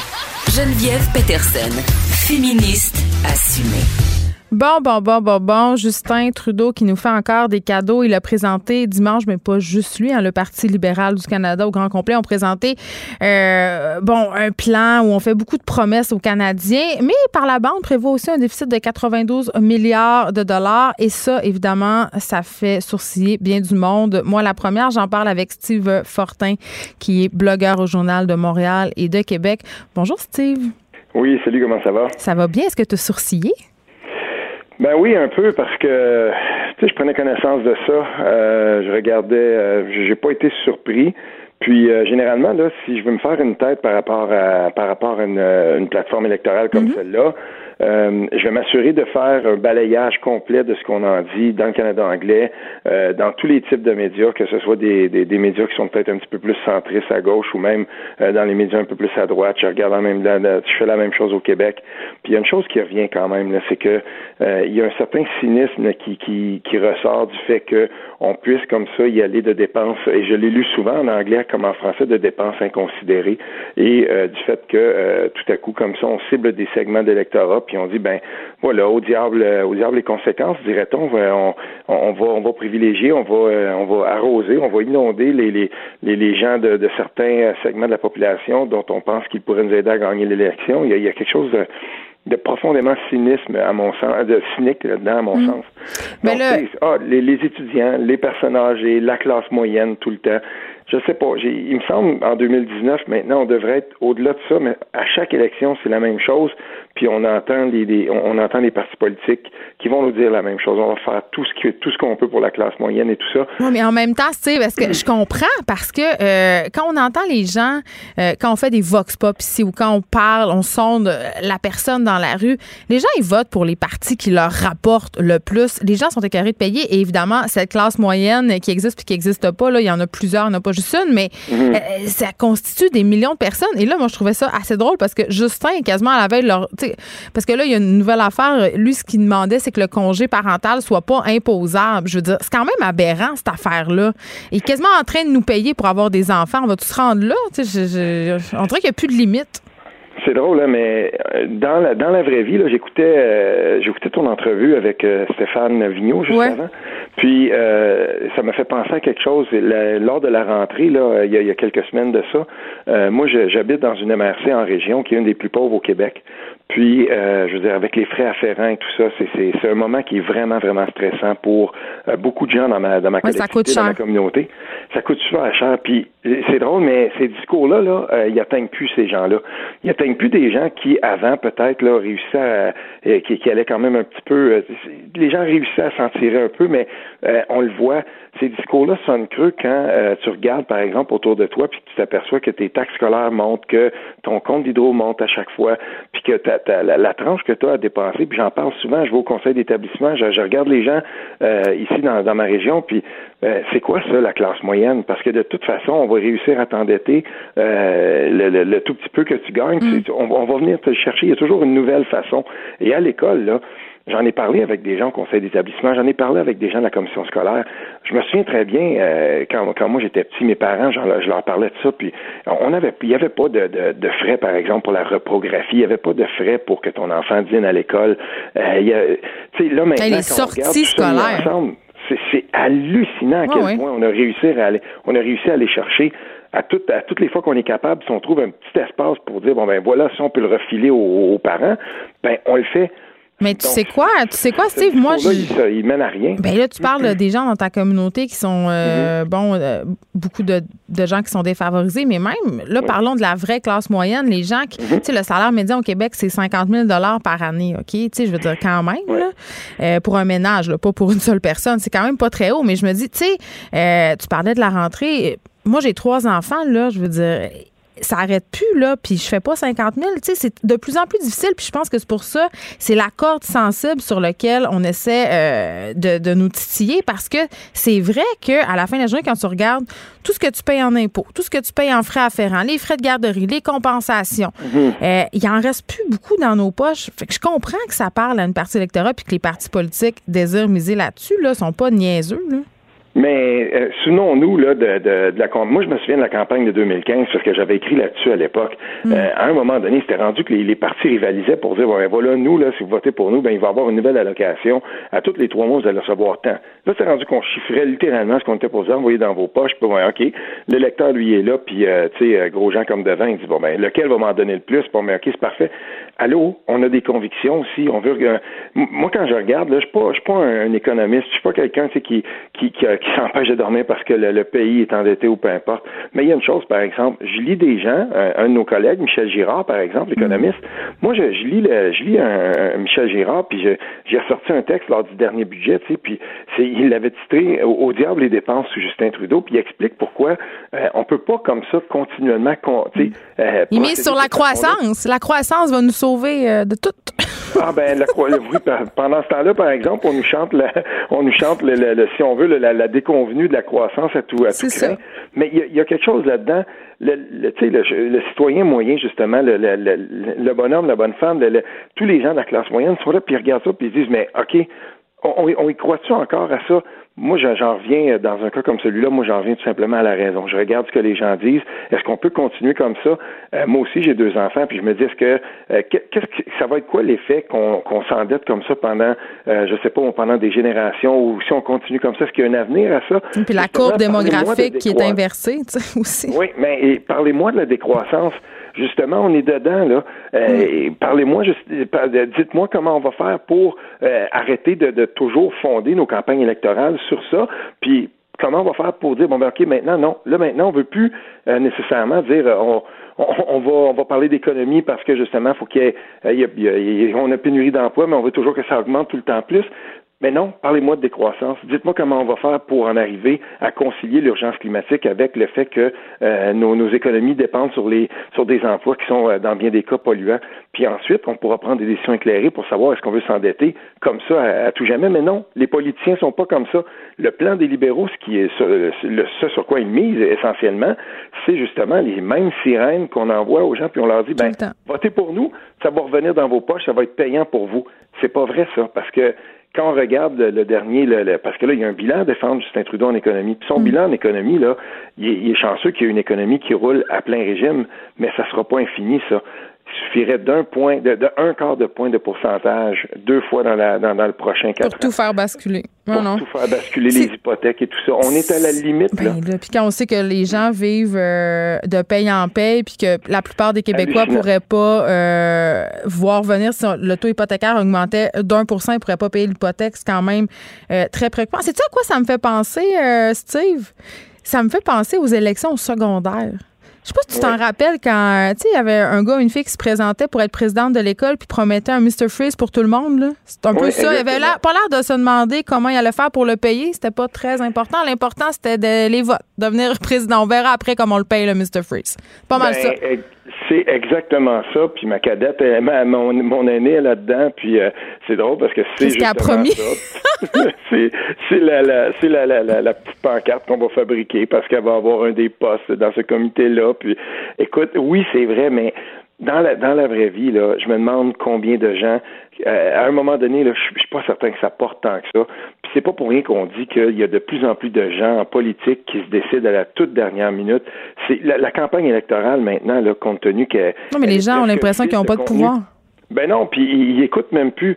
Euh, je parlais avec Frank Graves, le PDG de ECOS, un politicologue que je respecte beaucoup, qui est très, très lucide sur la politique. d'Ottawa, puis euh, j'ai souvent collaboré avec lui. Puis il, me disait la proportion de gens qui se décident de plus en plus tard à chaque élection provinciale et fédérale, euh, il grandit c'est pas une bonne nouvelle parce que c'est aussi un indicateur de notre cynisme envers ce qui se passe. Les gens n'écoutent plus parce que les gens n'y croient plus. Ils ne croient plus aux promesses des, des politiciens. Puis il n'y a pas de plan cohérent qui, qui, qui, est partagé. Et, de voir, par exemple, dans la grande manifestation de la fin de semaine, de voir Justin Trudeau qui va là, tout le monde le sait qui est là pour le photo-op, tout le monde le sait qui va là pour ça, mais justement, il, il, a acheté un pipeline, puis il va même en faire l'expansion, puis ça va annihiler tous les efforts qui vont être consentis tout ce qu'on demande à la population canadienne de faire, puis dire, ben, faites votre petit bout de chemin, chaque geste compte. C'est pas vrai, ça. Parce que pendant ce temps-là, ben, notre gouvernement travaille contre nous. Et je veux lever mon chapeau à Guillaume Marois, le démographe qui a écrit sur sa page Facebook. C'est hallucinant de voir quand même que Justin Trudeau s'en vient dans une manifestation comme là. Comme ça. Lui, il a le pouvoir. Habituellement, on manifeste contre hmm. ceux qui ont le pouvoir pour qu'il change les choses. Mais c'est comme s'il manifestait contre lui-même, finalement. Ben, il n'y a pas d'affaire là. Il, il les avait, les cordons du pouvoir, pour agir en ce sens-là. Il a. Il acheté un pipeline. Mais il a pris une belle photo avec euh, Greta Thunberg. Merci, Steve Fortin. C'était fort intéressant. On peut te lire euh, sur les blogs du Journal de Montréal et du Journal de Québec. Les effrontés. Deux heures où on relâche nos bonnes manières.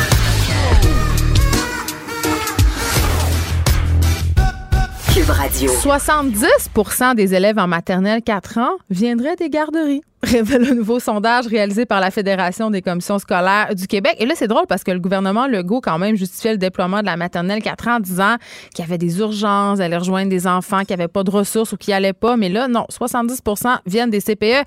Et j'en parle avec Mme Marois Risky, députée libérale de Saint-Laurent et porte-parole de l'opposition officielle en matière d'éducation et d'enseignement supérieur. Bonjour, Mme Marois Risky. Bonjour. C'est un long préambule. oui. Vous avez un long titre. En plus, parce qu'il en manque un, stratégie numérique en plus. Parce qu'à un moment donné, là, euh, faut finir. Mais il faut, il faudrait mettre une pause de respiration. c'est quand qu'on peut respirer dans toutes vos fonctions. Euh, mais euh, vous me disiez avant qu'on commence l'entrevue que vous aviez fréquenté un maternelle 4 ans. Ben oui, la Puis vous en souvenez très bien. oui, ben ça a été déployé début des années 80, hein, la maternelle 4 ans, ouais. à temps partiel. Puis moi, je l'ai fréquenté, puis c'était parfait parce qu'à l'époque, on visait des enfants qui provenaient des milieux défavorisés, euh, qui n'avaient pas eu la chance de fréquenter un service de garde éducatif. c'est encore le cas. Euh, non, il a fallu qu'on. C'est ce qu'on vit. Oh, non, non, non, non, on vise plus rien. Il n'y en a pas de plan. Alors, euh, à l'époque, c'était toujours parfait. Alors, c'était parfait parce que moi, par exemple, ma mère elle, était analphabète. Pas fonctionnait analphabète complètement. Donc, on aidait les enfants en milieu de vie euh, économiquement difficile à avoir au moins une chance d'arriver après ça au primaire avec les outils pour commencer l'école. Alors, moi, ça m'a beaucoup aidé. mais maintenant, le déploiement universel partout au Québec sans aucune priorité, ben ça, ça aide pas les enfants en milieu de vie défavorisés. C'est pour ça que nous, on s'est battu pendant trois semaines en commission parlementaire avec tous les partis d'opposition. On s'est obstiné fort avec M. Robert pour faire comprendre qu'au Québec, oui, encore des milieux de vie défavorisés et que ça doit être encore une priorité. Ben, c'est ça. Puis là, à un moment donné, ça devient compliqué, ce dossier-là, des maternelles, prématernelles. Ça coûte euh, tant. Après ça, c'est rendu à je sais pas combien de millions. si vous trouvez le bon chiffre, vous me le direz. Ben, parce, que, le chiffre, il change comme à chaque semaine. À chaque saison, il y a un nouveau chiffre. L'an passé, c'était 120 000 à peu près par classe. Là, rendu au budget, c'était rendu 400 000, 800 000. Au mois de mai, il parlait d'un million. Puis il y a deux semaines, le premier ministre a dit ben, ça, ça va peut-être coûter 2 millions de dollars par classe. Juste de même, là, comment ça coûte un CPE? Environ 1,2 million de dollars, mais un CPE, ça peut accueillir 80 enfants de à peu près après le congé parental de 12 mois jusqu'à peu près 4 ans. Oui, puis il y en a qui prennent euh, Puis il y a 42 000 parents qui attendent une place en CPE. Ça, c'est une véritable urgence. Ben c'est ça parce que moi comme maman là, moi j'ai été inscrite sur le fameux guichet euh, tu sais que tu attends une place puis que personne t'appelle jamais. Mm. Tu sais mon, mon, fils a 4 ans puis j'ai jamais eu d'appel, ma fille a 12 ans, tu sais comme j'en ai pas eu de place. Bon. Euh, mais quand même, on peut pas nier qu'il y a un besoin parce qu'il y en a des parents qui attendent après une place et en ce sens-là la prématernelle 4 ans, ça peut être une planche de salut si c'est faire dans ton quartier, si c'est disponible. Malheureusement, c'est que le ministère de l'Éducation s'est rendu le ministère de l'improvisation. Ils n'en ont pas de chiffres, ils n'en ont pas de statistiques. Si au moins ils avaient décidé de façon intelligemment, c'est- c'est-à-dire dire, on a, bon an, mal an, chaque année, 18 000 enfants qui sont ni dans une CPE, ni dans un service de garde éducatif. Visons ces 18 000 enfants en priorité pour les mettre dans les maternelles de 4 ans. Mais c'est pas ça qu'ils ont fait. Ils ont décidé d'ouvrir ça n'importe où parce qu'il y avait la disponibilité de locaux.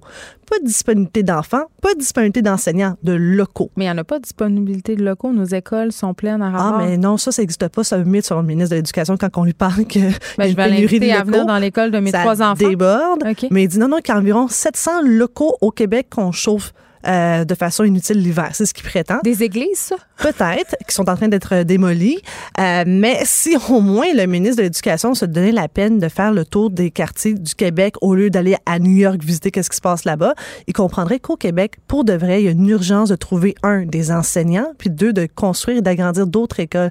Parce que ça a été fait dans le passé, mais pas suffisamment. Parce que par la suite, on a eu évidemment plusieurs nouveaux arrivants, des réfugiés, et plus de naissances. Donc, c'est une bonne nouvelle, mais maintenant, on est en surcapacité dans les grands centres. C'est super bien qu'il y ait des nouvelles écoles, euh, par exemple, dans le Grand Nord. À oui, mais ça serait bien aussi à Montréal, à Montérégie puis à Laval et aussi à Québec qu'il y ait davantage d'écoles construites pour les enfants actuels dans le réseau. Moi, je me pose une question là, très citoyenne de mère. Là, je me dis, OK, là, mon enfant, il n'a pas accès au CPE. Euh, je peux, je peux l'envoyer à l'école, mais en même temps, c'est la même affaire. Moi, mon fils il fréquente une prématernelle 4 ans en ce moment. Et il est très déçu, Mme Maroriski, parce qu'il dit que c'est la même chose qu'à la garderie. Et en Fait fait, une CPE 2.0. Mais c'est ça, mais pourquoi on subventionne un- une autre affaire alors qu'on avait un réseau qui marche super bien? Il y a plein de pays dans le monde qui qui se basent sur notre réseau de CPE. Toutes les éducatrices en garderie sont sorties. Tout le milieu est contre les pères maternelles 4 ans, mais pourtant, on va de l'avant, même si ça coûte plus cher, même si c'est la même. Est-ce je comprends pas? Ben, c'est l'an dernier, là, lors du débat à TVA, le premier ministre en Ben devenir a dit Moi, je suis prête à mettre mon siège pour les maternelles de 4 ans. Non, mais des fois, il faut savoir revenir en arrière. Exact. C'est pas grave, Il n'y a personne qui va lui en vouloir de dire, OK, savez-vous quoi? Après réflexion, on s'est rendu compte qu'on n'était pas prêt. Puis il faut y aller comme avant, progressivement.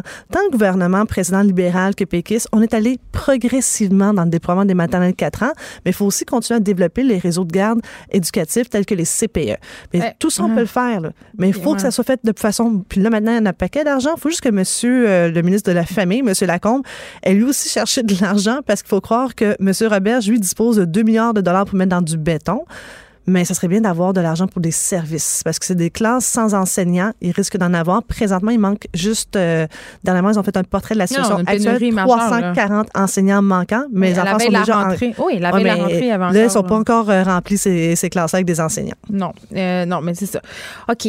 Euh, évidemment, les garderies, c'est votre cheval de bataille. J'en profite pour vous poser une question par rapport au milieu de garde non subventionné. OK? Euh, il y a quelques semaines, on a eu des cas dans les journaux de milieu de garde non subventionnés. Euh, les parents envoient leurs enfants là souvent parce qu'ils n'ont pas de place. C'est plus cher au jour le jour, là, même si on a droit à un crédit d'impôt, mais quand même, euh, les parents n'ont pas le choix. Et mais là, plusieurs de ces milieux sont critiqués. On a eu des gardiennes saoules, des, installations inadéquates, des lieux non sécuritaires. Puis moi, je me dis, crime quand même, l'État subventionne indirectement ces milieux-là parce que ces parents-là ont droit à la fin de l'année euh, au crédit d'impôt. Qu'est-ce que vous feriez, vous, avec ça? Mais il y a plusieurs affaires là-dedans. Donc, je pense que la plupart devraient de- désormais, là, si les, les inspecteurs sont pas allés, il faut qu'ils y aillent maintenant rapidement parce que c'est pas normal ce que vous décrivez. Ça, c'est clair, c'est, ça devrait jamais, jamais arriver. Ben, ils sont fait pogner, euh, justement. je- mais là, c'est après ça, on leur retire leur permis. Puis, surtout pas après ça remettre le permis à ton conjoint. Là. Des fois, ça peut arriver des magouilles Des comme ça. entourloupettes. Exactement. Euh, mais d'autre part, c'est qu'en ce moment, le gouvernement a les moyens immédiatement de faire une différence dans la vie des familles québécoises. Ils ont promis de réduire euh, les frais de garde, mais qui déploient les CPE, qui déploient des services de garde régis et qui s'assurent de réduire le- les frais. Ça, là, on peut faire la même chose. On sort l'argent pour le projet des maternelles de 4 ans dans du béton, mettons dans les services, puis les parents vont sentir une grosse différence dans leur portefeuille. Ben, en tout cas, moi, j'aimerais juste avoir une place. mais Mais rendu à maternelle de 4 ans, Non, mais je sais bien, mais je pense aux autres. Là. Je pense Oui. pas juste à moi parce que ça a été vraiment là, un long chemin de croix. Et on le sait, là, c'est tellement décourageant quand tu cherches une place pour ton enfant. Et je le disais ici, je me disais, parfois, tu as l'impression que tu laisses ton enfant. C'est pas idéal, mais tu pas le choix. Tu laisses quand même. parce qu'il même sais- travailler. c'est- ben, pour gagner sa vie. Mhm. C'est ça. Merci beaucoup, Mme Marois-Risky. Est-ce que je redis votre titre? Je le non, ça va aller. Je vais le laisser le faire sans, sans respirer. Député libéral de Saint-Laurent et porte-parole de l'opposition officielle en matière d'éducation et d'enseignement supérieur et l'affaire du numérique? Stratégie numérique. Incroyable. Vous êtes vraiment une, une superwoman. Merci, beaucoup d'avoir été avec nous. Écrivaine. Blogueuse. Scénariste et animatrice. Geneviève Peterson. La Wonder Woman de Cube Radio. La chaîne de vêtements Forever 21, qui est très, très, très populaire auprès des adolescentes, fermera 350 magasins dans le monde et tous ces établissements canadiens. J'en parle avec Benoît Duguay, professeur titulaire à l'École des sciences de la gestion de l'UQAM. Bonjour, Monsieur Duguay. Oui, bonjour Geneviève. Alors, on est surpris ou pas surpris? Oh, pas surpris du tout. Hmm. Euh, pas, pas parce que pas parce que Forever 21 est une mauvaise marque, mais c'est simplement le, le contexte actuel du commerce de détail. En combien combien de détaillants euh, ne comptons que les ceux dans le vêtement là Tarasuco, Mex, euh, euh, bon dans, dans un autre ordre de, de grandeur euh, Sears, euh, Target, euh, combien de disparus ces dernières années là Hein? Ben oui, c'est ça. Parce que là, évidemment, il y a deux affaires là-dedans. Euh, il y a le fait qu'on ferme pignon sur rue. Donc, est-ce que la marque va continuer ses ventes en ligne au Canada? En fait, euh, j'ai fait un peu de recherche, un peu comme vos recherchistes, là, et on dit que les clients canadiens pourront con- continuer d'acheter sur le site web américain. Et euh, là, il y a quelque chose que, qui est pas tout à fait clair pour moi parce qu'on s'est mis sous la protection de la faillite euh, sous les lois américaines aussi. Alors, on Donc, s'est mis, sous les, on est- on s'est mis sous les lois de la protection de la faillite au Canada et aux États-Unis, et pourtant on dit que les clients canadiens pourront continuer d'acheter euh, en ligne euh, sur le site américain. Oui, mais ce qui est Alors là, moi, spécial- je suis pas avocat, là, je, je peux pas discuter de cette question-là, mais ça me semble un peu bizarre. non, non, mais nonobstant le truc de la protection euh, de la loi de la faillite américaine, euh, il y a le truc de la langue aussi, parce a des lois au Québec quand tu veux faire du commerce en ligne. Au Québec, le site Internet du vendeur doit présenter une version française. Donc, je sais pas comment ils vont s'organiser avec ça. Peut-être qu'ils euh, ils vont se servir de leur site, euh, de la traduction de leur site en français de France, mais quand même, il y a un enjeu ici si, on parle du Ah, site américain. Tout à fait. Euh, euh, et, et- et tu as complètement raison, Geneviève. Sauf que si le site web n'est pas au Québec et n'est pas hébergé au Québec, et, et, et, euh, qu'est-ce qu'on peut faire? OK, je veux dire, il y a, des, il y a, il y a certes cette, cette obligation légale, OK, que le site web soit en français, mais l'obligation légale, est-ce que le Québec est en mesure de la faire respecter s'il n'y a rien de présent au Québec? OK, parce qu'on peut, on peut aller sur un site à l'autre bout du monde, on peut aller sur un site web en Chine qui est exclusivement en chinois, puis on va acheter euh, quelque chose en- si on s'adonne à pouvoir lire le chinois. Et qu'est-ce que tu veux que le Québec y fasse là-dessus? là? Ils peuvent rien contrôler. OK, euh, parlons maintenant de l'industrie euh, de la fast fashion, donc de la mode rapide. Plusieurs personnes voyaient la fermeture des succursales de Forever 21 comme un signe que l'industrie de cette mode rapide, de ces collections qui n'arrêtent pas de sortir, parce que chez Forever 21, il y a une collection deux semaines, littéralement. Là. C'est pas le seul quand même. Là. On, par- on peut penser à Zara, Joe Fresh, euh, toutes ces grandes euh, marques H&M qui, qui remplissent leurs magasins euh, allègrement. Plusieurs voyaient en la fermeture de, la chaîne Forever 21 une espèce de signe que le fast fashion s'essoufflait. Ben, écoute, là, t'as pas besoin de dire fast fashion. Non. Dis seulement fashion, OK? Parce que de toute façon, la mode, ça tourne extrêmement rapidement. Les, les modes un peu extravagantes, hein? On parle pas des modes classiques, là. On parle des, des modes qui sortent un peu de l'ordinaire, qui, qui veulent plaire à une clientèle Oui mais, ah, oui, mais attendez quand même, M. Duguay, il faut savoir, oui, la mode tourne toujours tourner. Avant, on avait quatre saisons dans les magasins, même les, les magasins de prêt-à-porter, là, je pense au Château, je pense à Jacob, je pense à Mex, on avait Oui, quatre oui. saisons. Maintenant, on a 12 saisons. On a des arrivages euh, chez Frank Oak, qu'on peut s'abonner à un nouvel arrivage par mois. C'est qu'on a vraiment dupliqué là, tout ça. Donc, le- le- clair. je serais pas d'accord pour euh, abandonner le mot fast. Ben, écoute, le- tu as raison pour ce qui est de, de- de- des quatre saisons, mais même dans les ma- magasins où tu avais traditionnellement seulement quatre saisons, maintenant, il y a des nouveaux arrivages. Je dirais peut-être pas aux, dou- euh, aux deux semaines, mais euh, à tous les mois. Oui, ils euh, nous ont habitués à ça. mois. OK, alors donc la, mode se renouvelle beaucoup plus fréquemment qu'elle se renouvelait. Euh, elle se renouvelle au sein d'une même saison. Il y a des arrivages différents au sein de la même saison. Va voir chez Labbé, va voir chez Simons, va voir où tu voudras.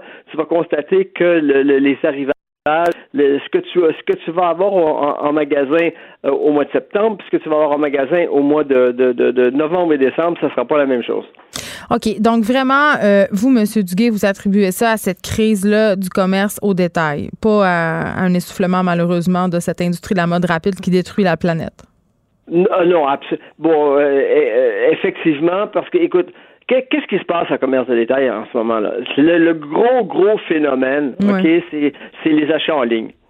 OK? Les achats en ligne qui, qui drainent une partie, une grosse partie, puis une partie de plus en plus grande des achats euh, euh, en, en, commerce sur rue.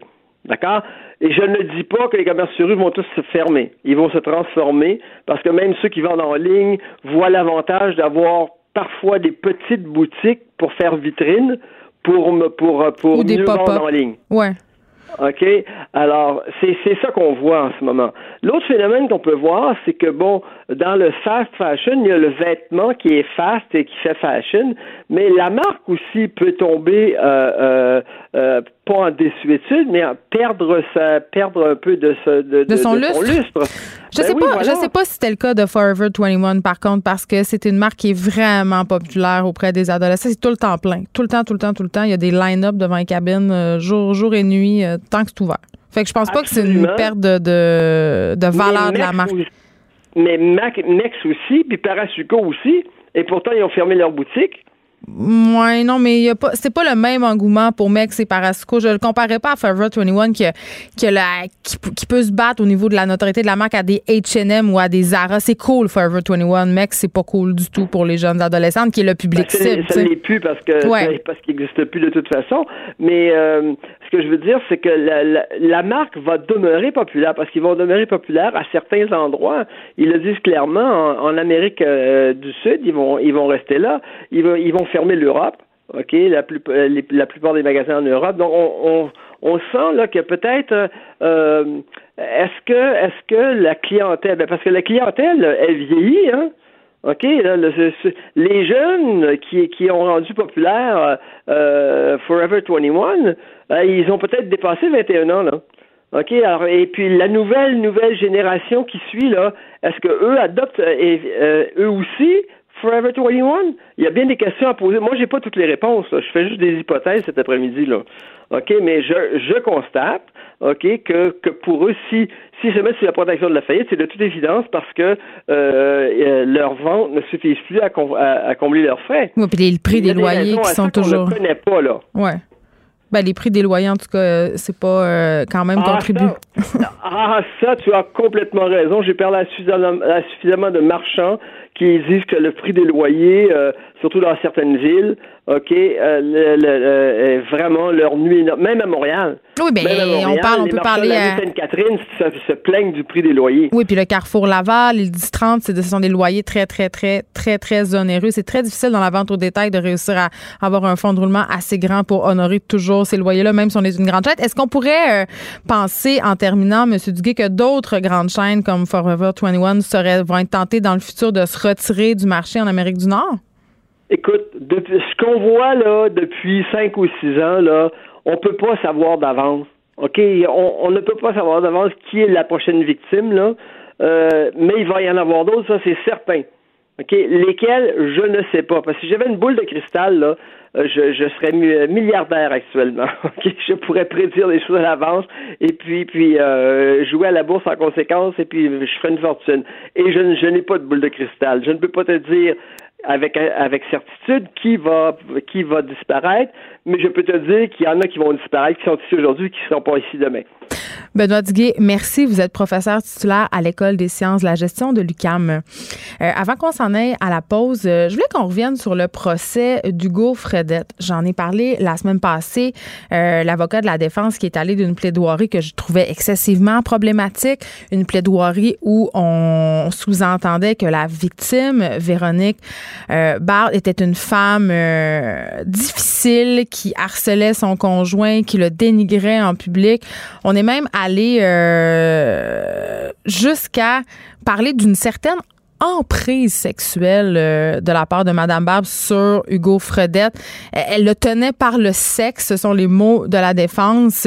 Donc vraiment, euh, essayer de faire paraître cette femme-là, cette victime-là qui a perdu la vie hein, des mains de son ex-conjoint pour une crise de folle. Et là, je capote parce que la famille d'Hugo Fredette en rebeure une couche et euh, témoigne en disant que Madame Barbe était dénigrante envers son ex-conjoint, très impatiente, agressive, le, père euh, de Monsieur Fredette. Puis je comprends, là. Je comprends quand, quand ton enfant commet un geste comme celui-là, humainement parlant, tu cherches des justifications. Tu cherches des raisons. Tu veux l'excuser. C'est ton enfant, tu l'aimes. C'est un réflexe parental tout à fait normal.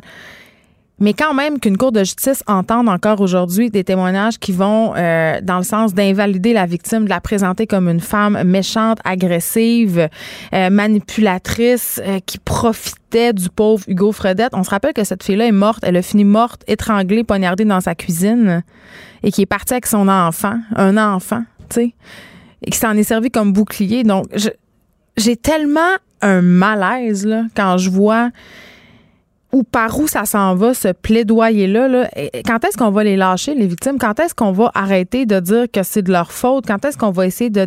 qu'on va, qu'on va arrêter de dépeindre les femmes assassinées par leurs ex-conjoints comme des espèces de Jézabel envoûteuses succubes des enfants? Elle l'a poussé à bout. Elle le tenait avec le sexe. Elle le manipulait. Elle parlait dans son dos. Ouais, même si tout ça est vrai, là, elle méritait pas de finir étranglée sur son plancher de cuisine. Écrivaine. Blogueuse. Scénariste et animatrice.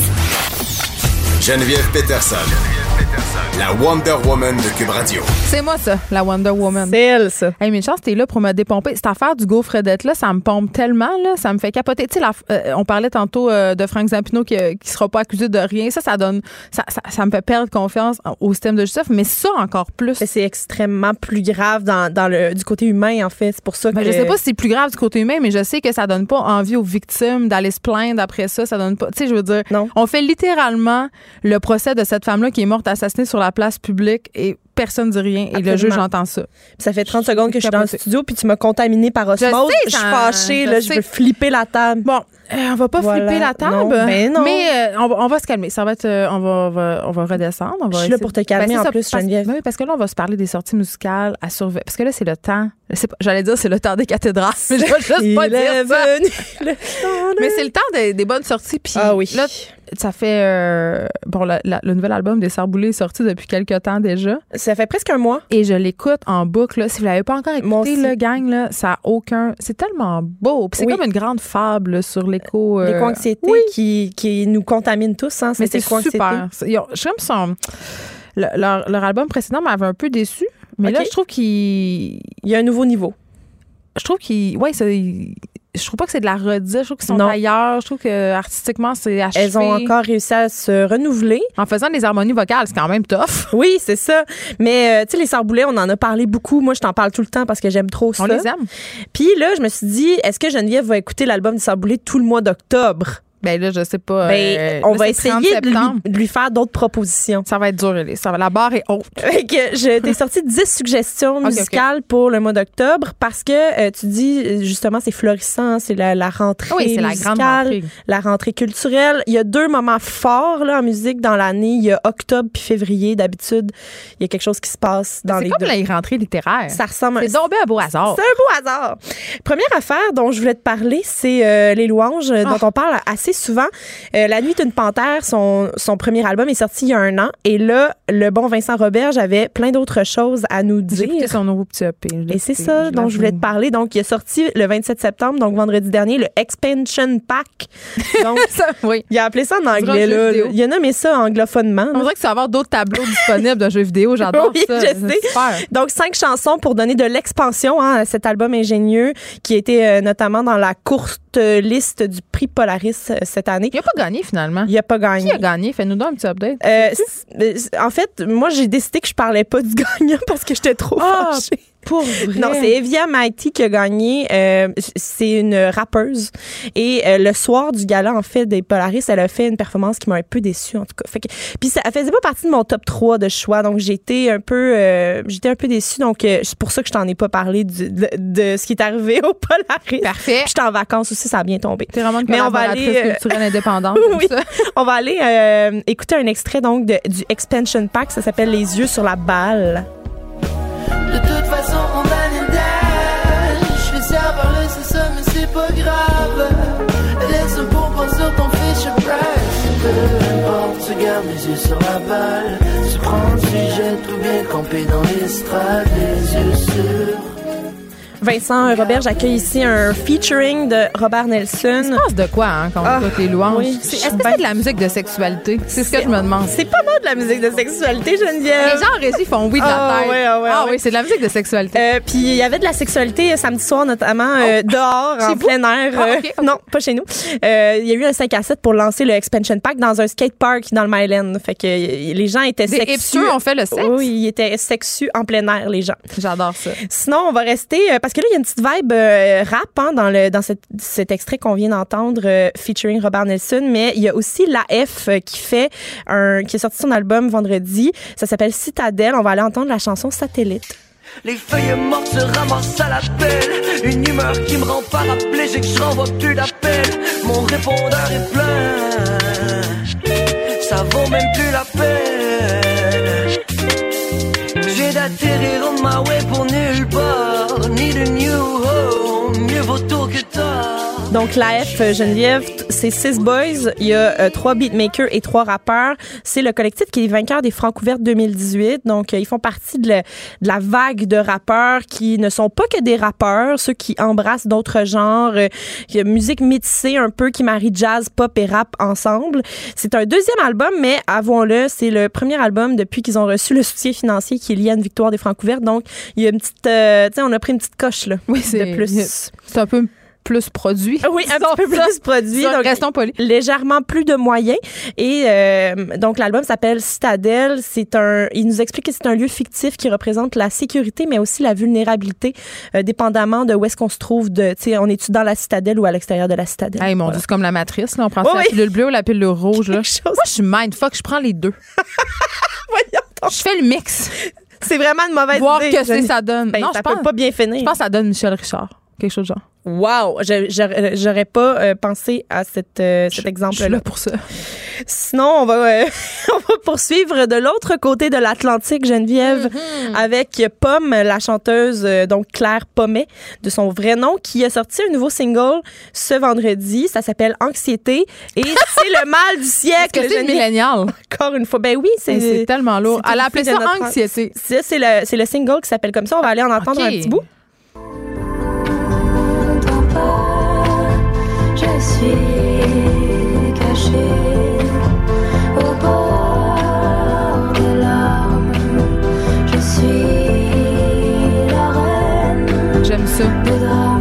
Album. Je suis euh, que les auditeurs euh, puissent pas te voir, Élise, parce qu'il faut savoir que chaque fois qu'Élise fait jouer des extraits en studio, elle y va d'une petite danse euh, très fluide. Oui, mais c'est parce que, tu sais, moi, j'aime ça me laisser porter par Je le son. Il y a quelque chose qui se passe dans mon âme. Peut-être que, euh, peut-être que tu devrais faire des danses.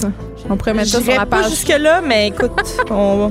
Non, mais c'est très bon. c'est Je- on dirait qu'à l'automne, j'ai le goût d'écouter de la musique déprimante de pleurer devant la pluie. Mais là, tu vas pouvoir euh, penser à ton anxiété avec, euh, Mon avec éco-anxiété. Son album sort le 1er novembre et ça s'appelle Les Failles. Donc, Ben euh, à part l'anxiété, il doit y avoir d'autres failles. Est-ce que c'est qui- commandité par Ativan? ça pourrait, ça pourrait, ça pourrait, ça aurait du sens en tout cas. Euh, on va sortir un peu de la musique triste parce que tu t'as dit que t'aimais ça, mais on, on va te proposer d'autres choses. Oui, d'accord. Donc, il y a Tegan et Sarah le- qui, sortent le- qui sortaient vendredi leur neuvième album. Ah oui, eux autres. Tegan and Sarah, les jumelles d'origine albertaine, euh, elles ont revisité avec cet album-là un peu leurs racines. Euh, elles ont pris des réenregistrements, elles ont fait des réenregistrements de leurs démos d'adolescence. Donc, euh, ça fait pas, elles sont pas nées de la dernière pluie là, et elles avaient des chansons qui traînaient dans des tiroirs de qui dataient de leur adolescence, de quand elles étaient encore en train de, de s'affirmer. Elles sont évidemment au cœur hein, de, de la, commun- la communauté LGBTQ. Euh, elles font vraiment, euh, elles ont des beaux messages positifs à véhiculer aux jeunes. Et euh, l'album s'appelle Hey, I'm Just Like You. Et ça fait justement référence au fait que, ben, peu importe à quelle communauté tu appartiens, on, hey, allô, je suis pareil comme toi, on est tous semblables, on se ressemble. La chanson qu'on va l'entendre, ça, ça s'appelle All I Have to Give the World Is Me.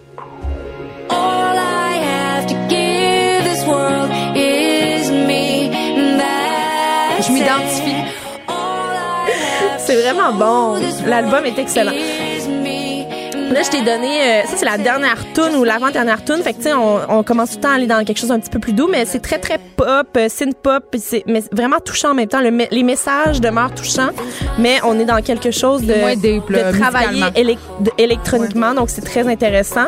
Euh, donc un retour au, un retour aux sources, mais aussi quelque chose de très neuf dans le son pour ce neuvième album. C'est pas rien, le neuf album.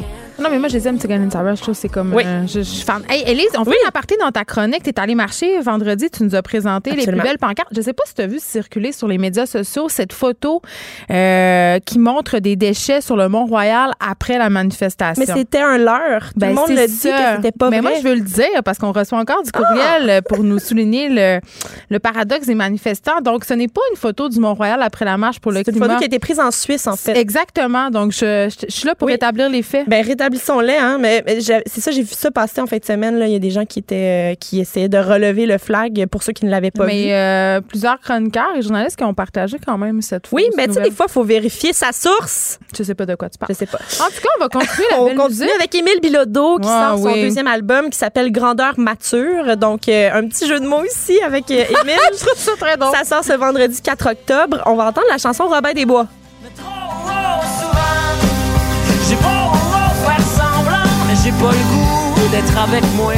Puis après tout, un petit congé, ça serait pas bête. Peut-être qu'un break, je pourrais m'aider à mieux viser. Hey, c'est quoi, là? C'est comme Cowboy fringant qui a couché avec Fred Fortin?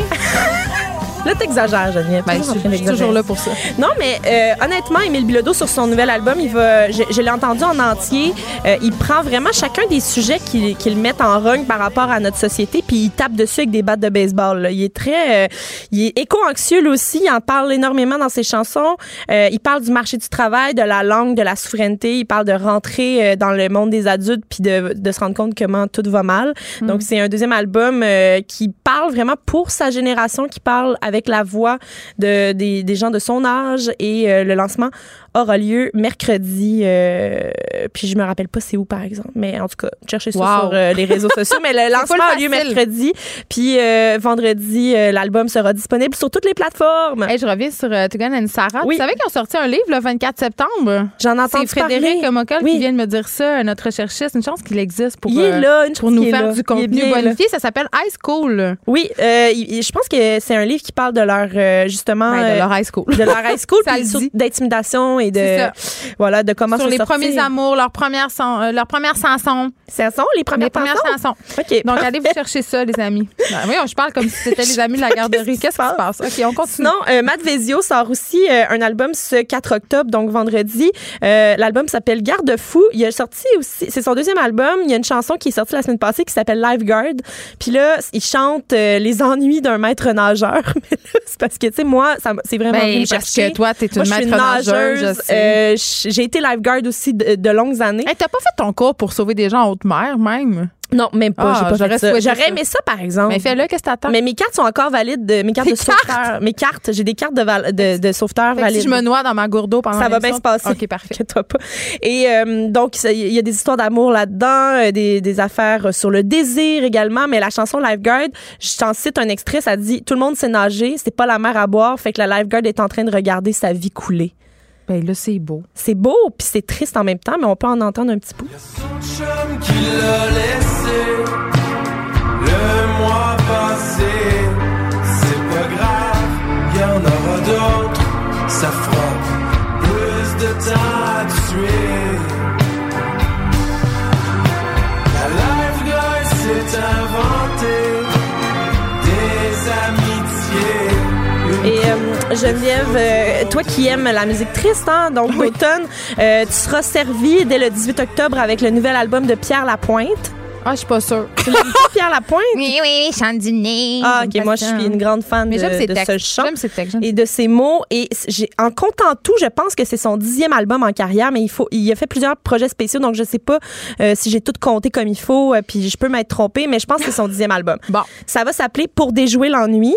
Et il y avait une chanson qui avait été, qui était sortie sur Paris Tristesse, son album, où est-ce qu'il était au piano, puis je faisais juste des Mais tunes ça, tristes. c'est- Ouais, mais ça, j'ai aimé ça. C'était vraiment un très bon album. Puis il y avait une chanson là-dessus qui s'appelait, euh, qui s'appelle encore d'ailleurs, la, la plus belle des maisons. Et moi, c'est une chanson qui était venue me chercher là, fois 1000 et il la reprend sur cet album-là qui va sortir le 18 octobre. Donc, on va aller en entendre un petit bout de tristesse. encore quelques saisons. Mais à quoi bon attendre le triste anniversaire? De cette étrange que sa voix est moins pire que dans mon séparation Mais faut, faut se dire aussi que son dernier album, c'était son album euh, avec les beaux sans cœur. Donc, c'était son, Je pense son que album c'est rock. ses sautes à la voix qui m'ont tombé Ouais, ses nerfs. Je sais pas. Peut-être que. Peut-être que tu, il va regagner ton cœur le préjugés. 18 octobre. On le sait pas. Je pense que je vais m'ouvrir. Je vais m'ouvrir, Elix. Il y a une autre chanteuse, euh, auteur, compositrice, interprète le 18 octobre qui sort un, un album. Ça s'appelle When I Say to You Black Lightning. Ça, c'est l'album. La chanteuse s'appelle Common Holly. C'est une fille de Montréal qui euh, s'appelle en fait Brigitte Nagar. Et euh, pour les gens qui aiment les chansons tristes, ça marche. I think perhaps it but now you're lost in C'est vraiment de la bonne musique de dimanche matin ou de dépression. Absolument. Puis il y aura, euh, je, je vais, me- je vais me name dropper quand même. Il doit avoir ça, des, a- des listes de, des listes de lecture de dépression Oui, sur absolument. Ben oui, c'est sûr que oui. Euh, Il y a une écoute exclusive de cet album-là qui va avoir lieu. euh, ça se passe la semaine prochaine, jeudi la semaine C'est prochaine. quoi une écoute exclusive? Une écoute exclusive de l'album, c'est qu'il va être projeté en vinyle sur des avec un système de son vraiment fou. Puis on peut y aller? Puis là, tout le monde peut y aller. Ah. Puis ensuite, il y aura une entrevue avec la chanteuse. Puis c'est moi qui l'a fait l'entrevue. Ben là, c'est Ça qu'il faut y aller. euh, Jeudi prochain, l'événement est sur les réseaux sociaux. Vous pouvez trouver ça. Il y a deux autres albums dont je veux te parler rapidement avant qu'on se quitte. Patrick, temps, Patrick Watson Je l'aime, lui. sort un nouvel album le 18 octobre aussi. Ça va s'appeler Wave, donc vague. Et euh, il, y a une il a sorti une nouvelle chanson qui s'appelle Dream for Dreaming. Ça s'est passé la semaine passée.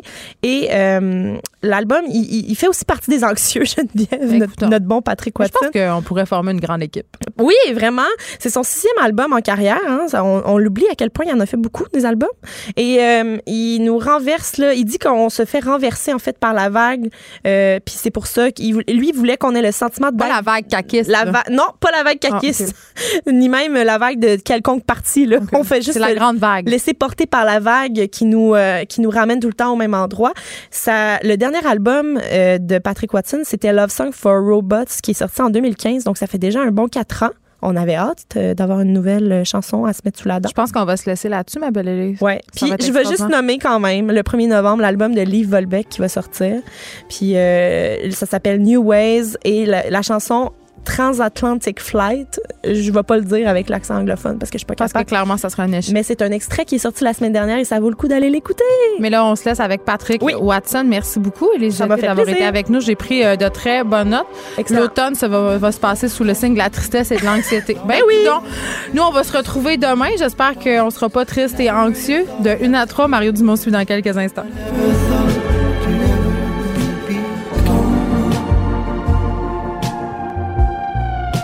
But I still sing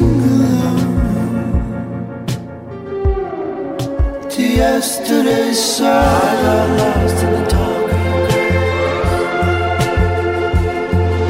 Oh, I'm so lost. Cube Radio.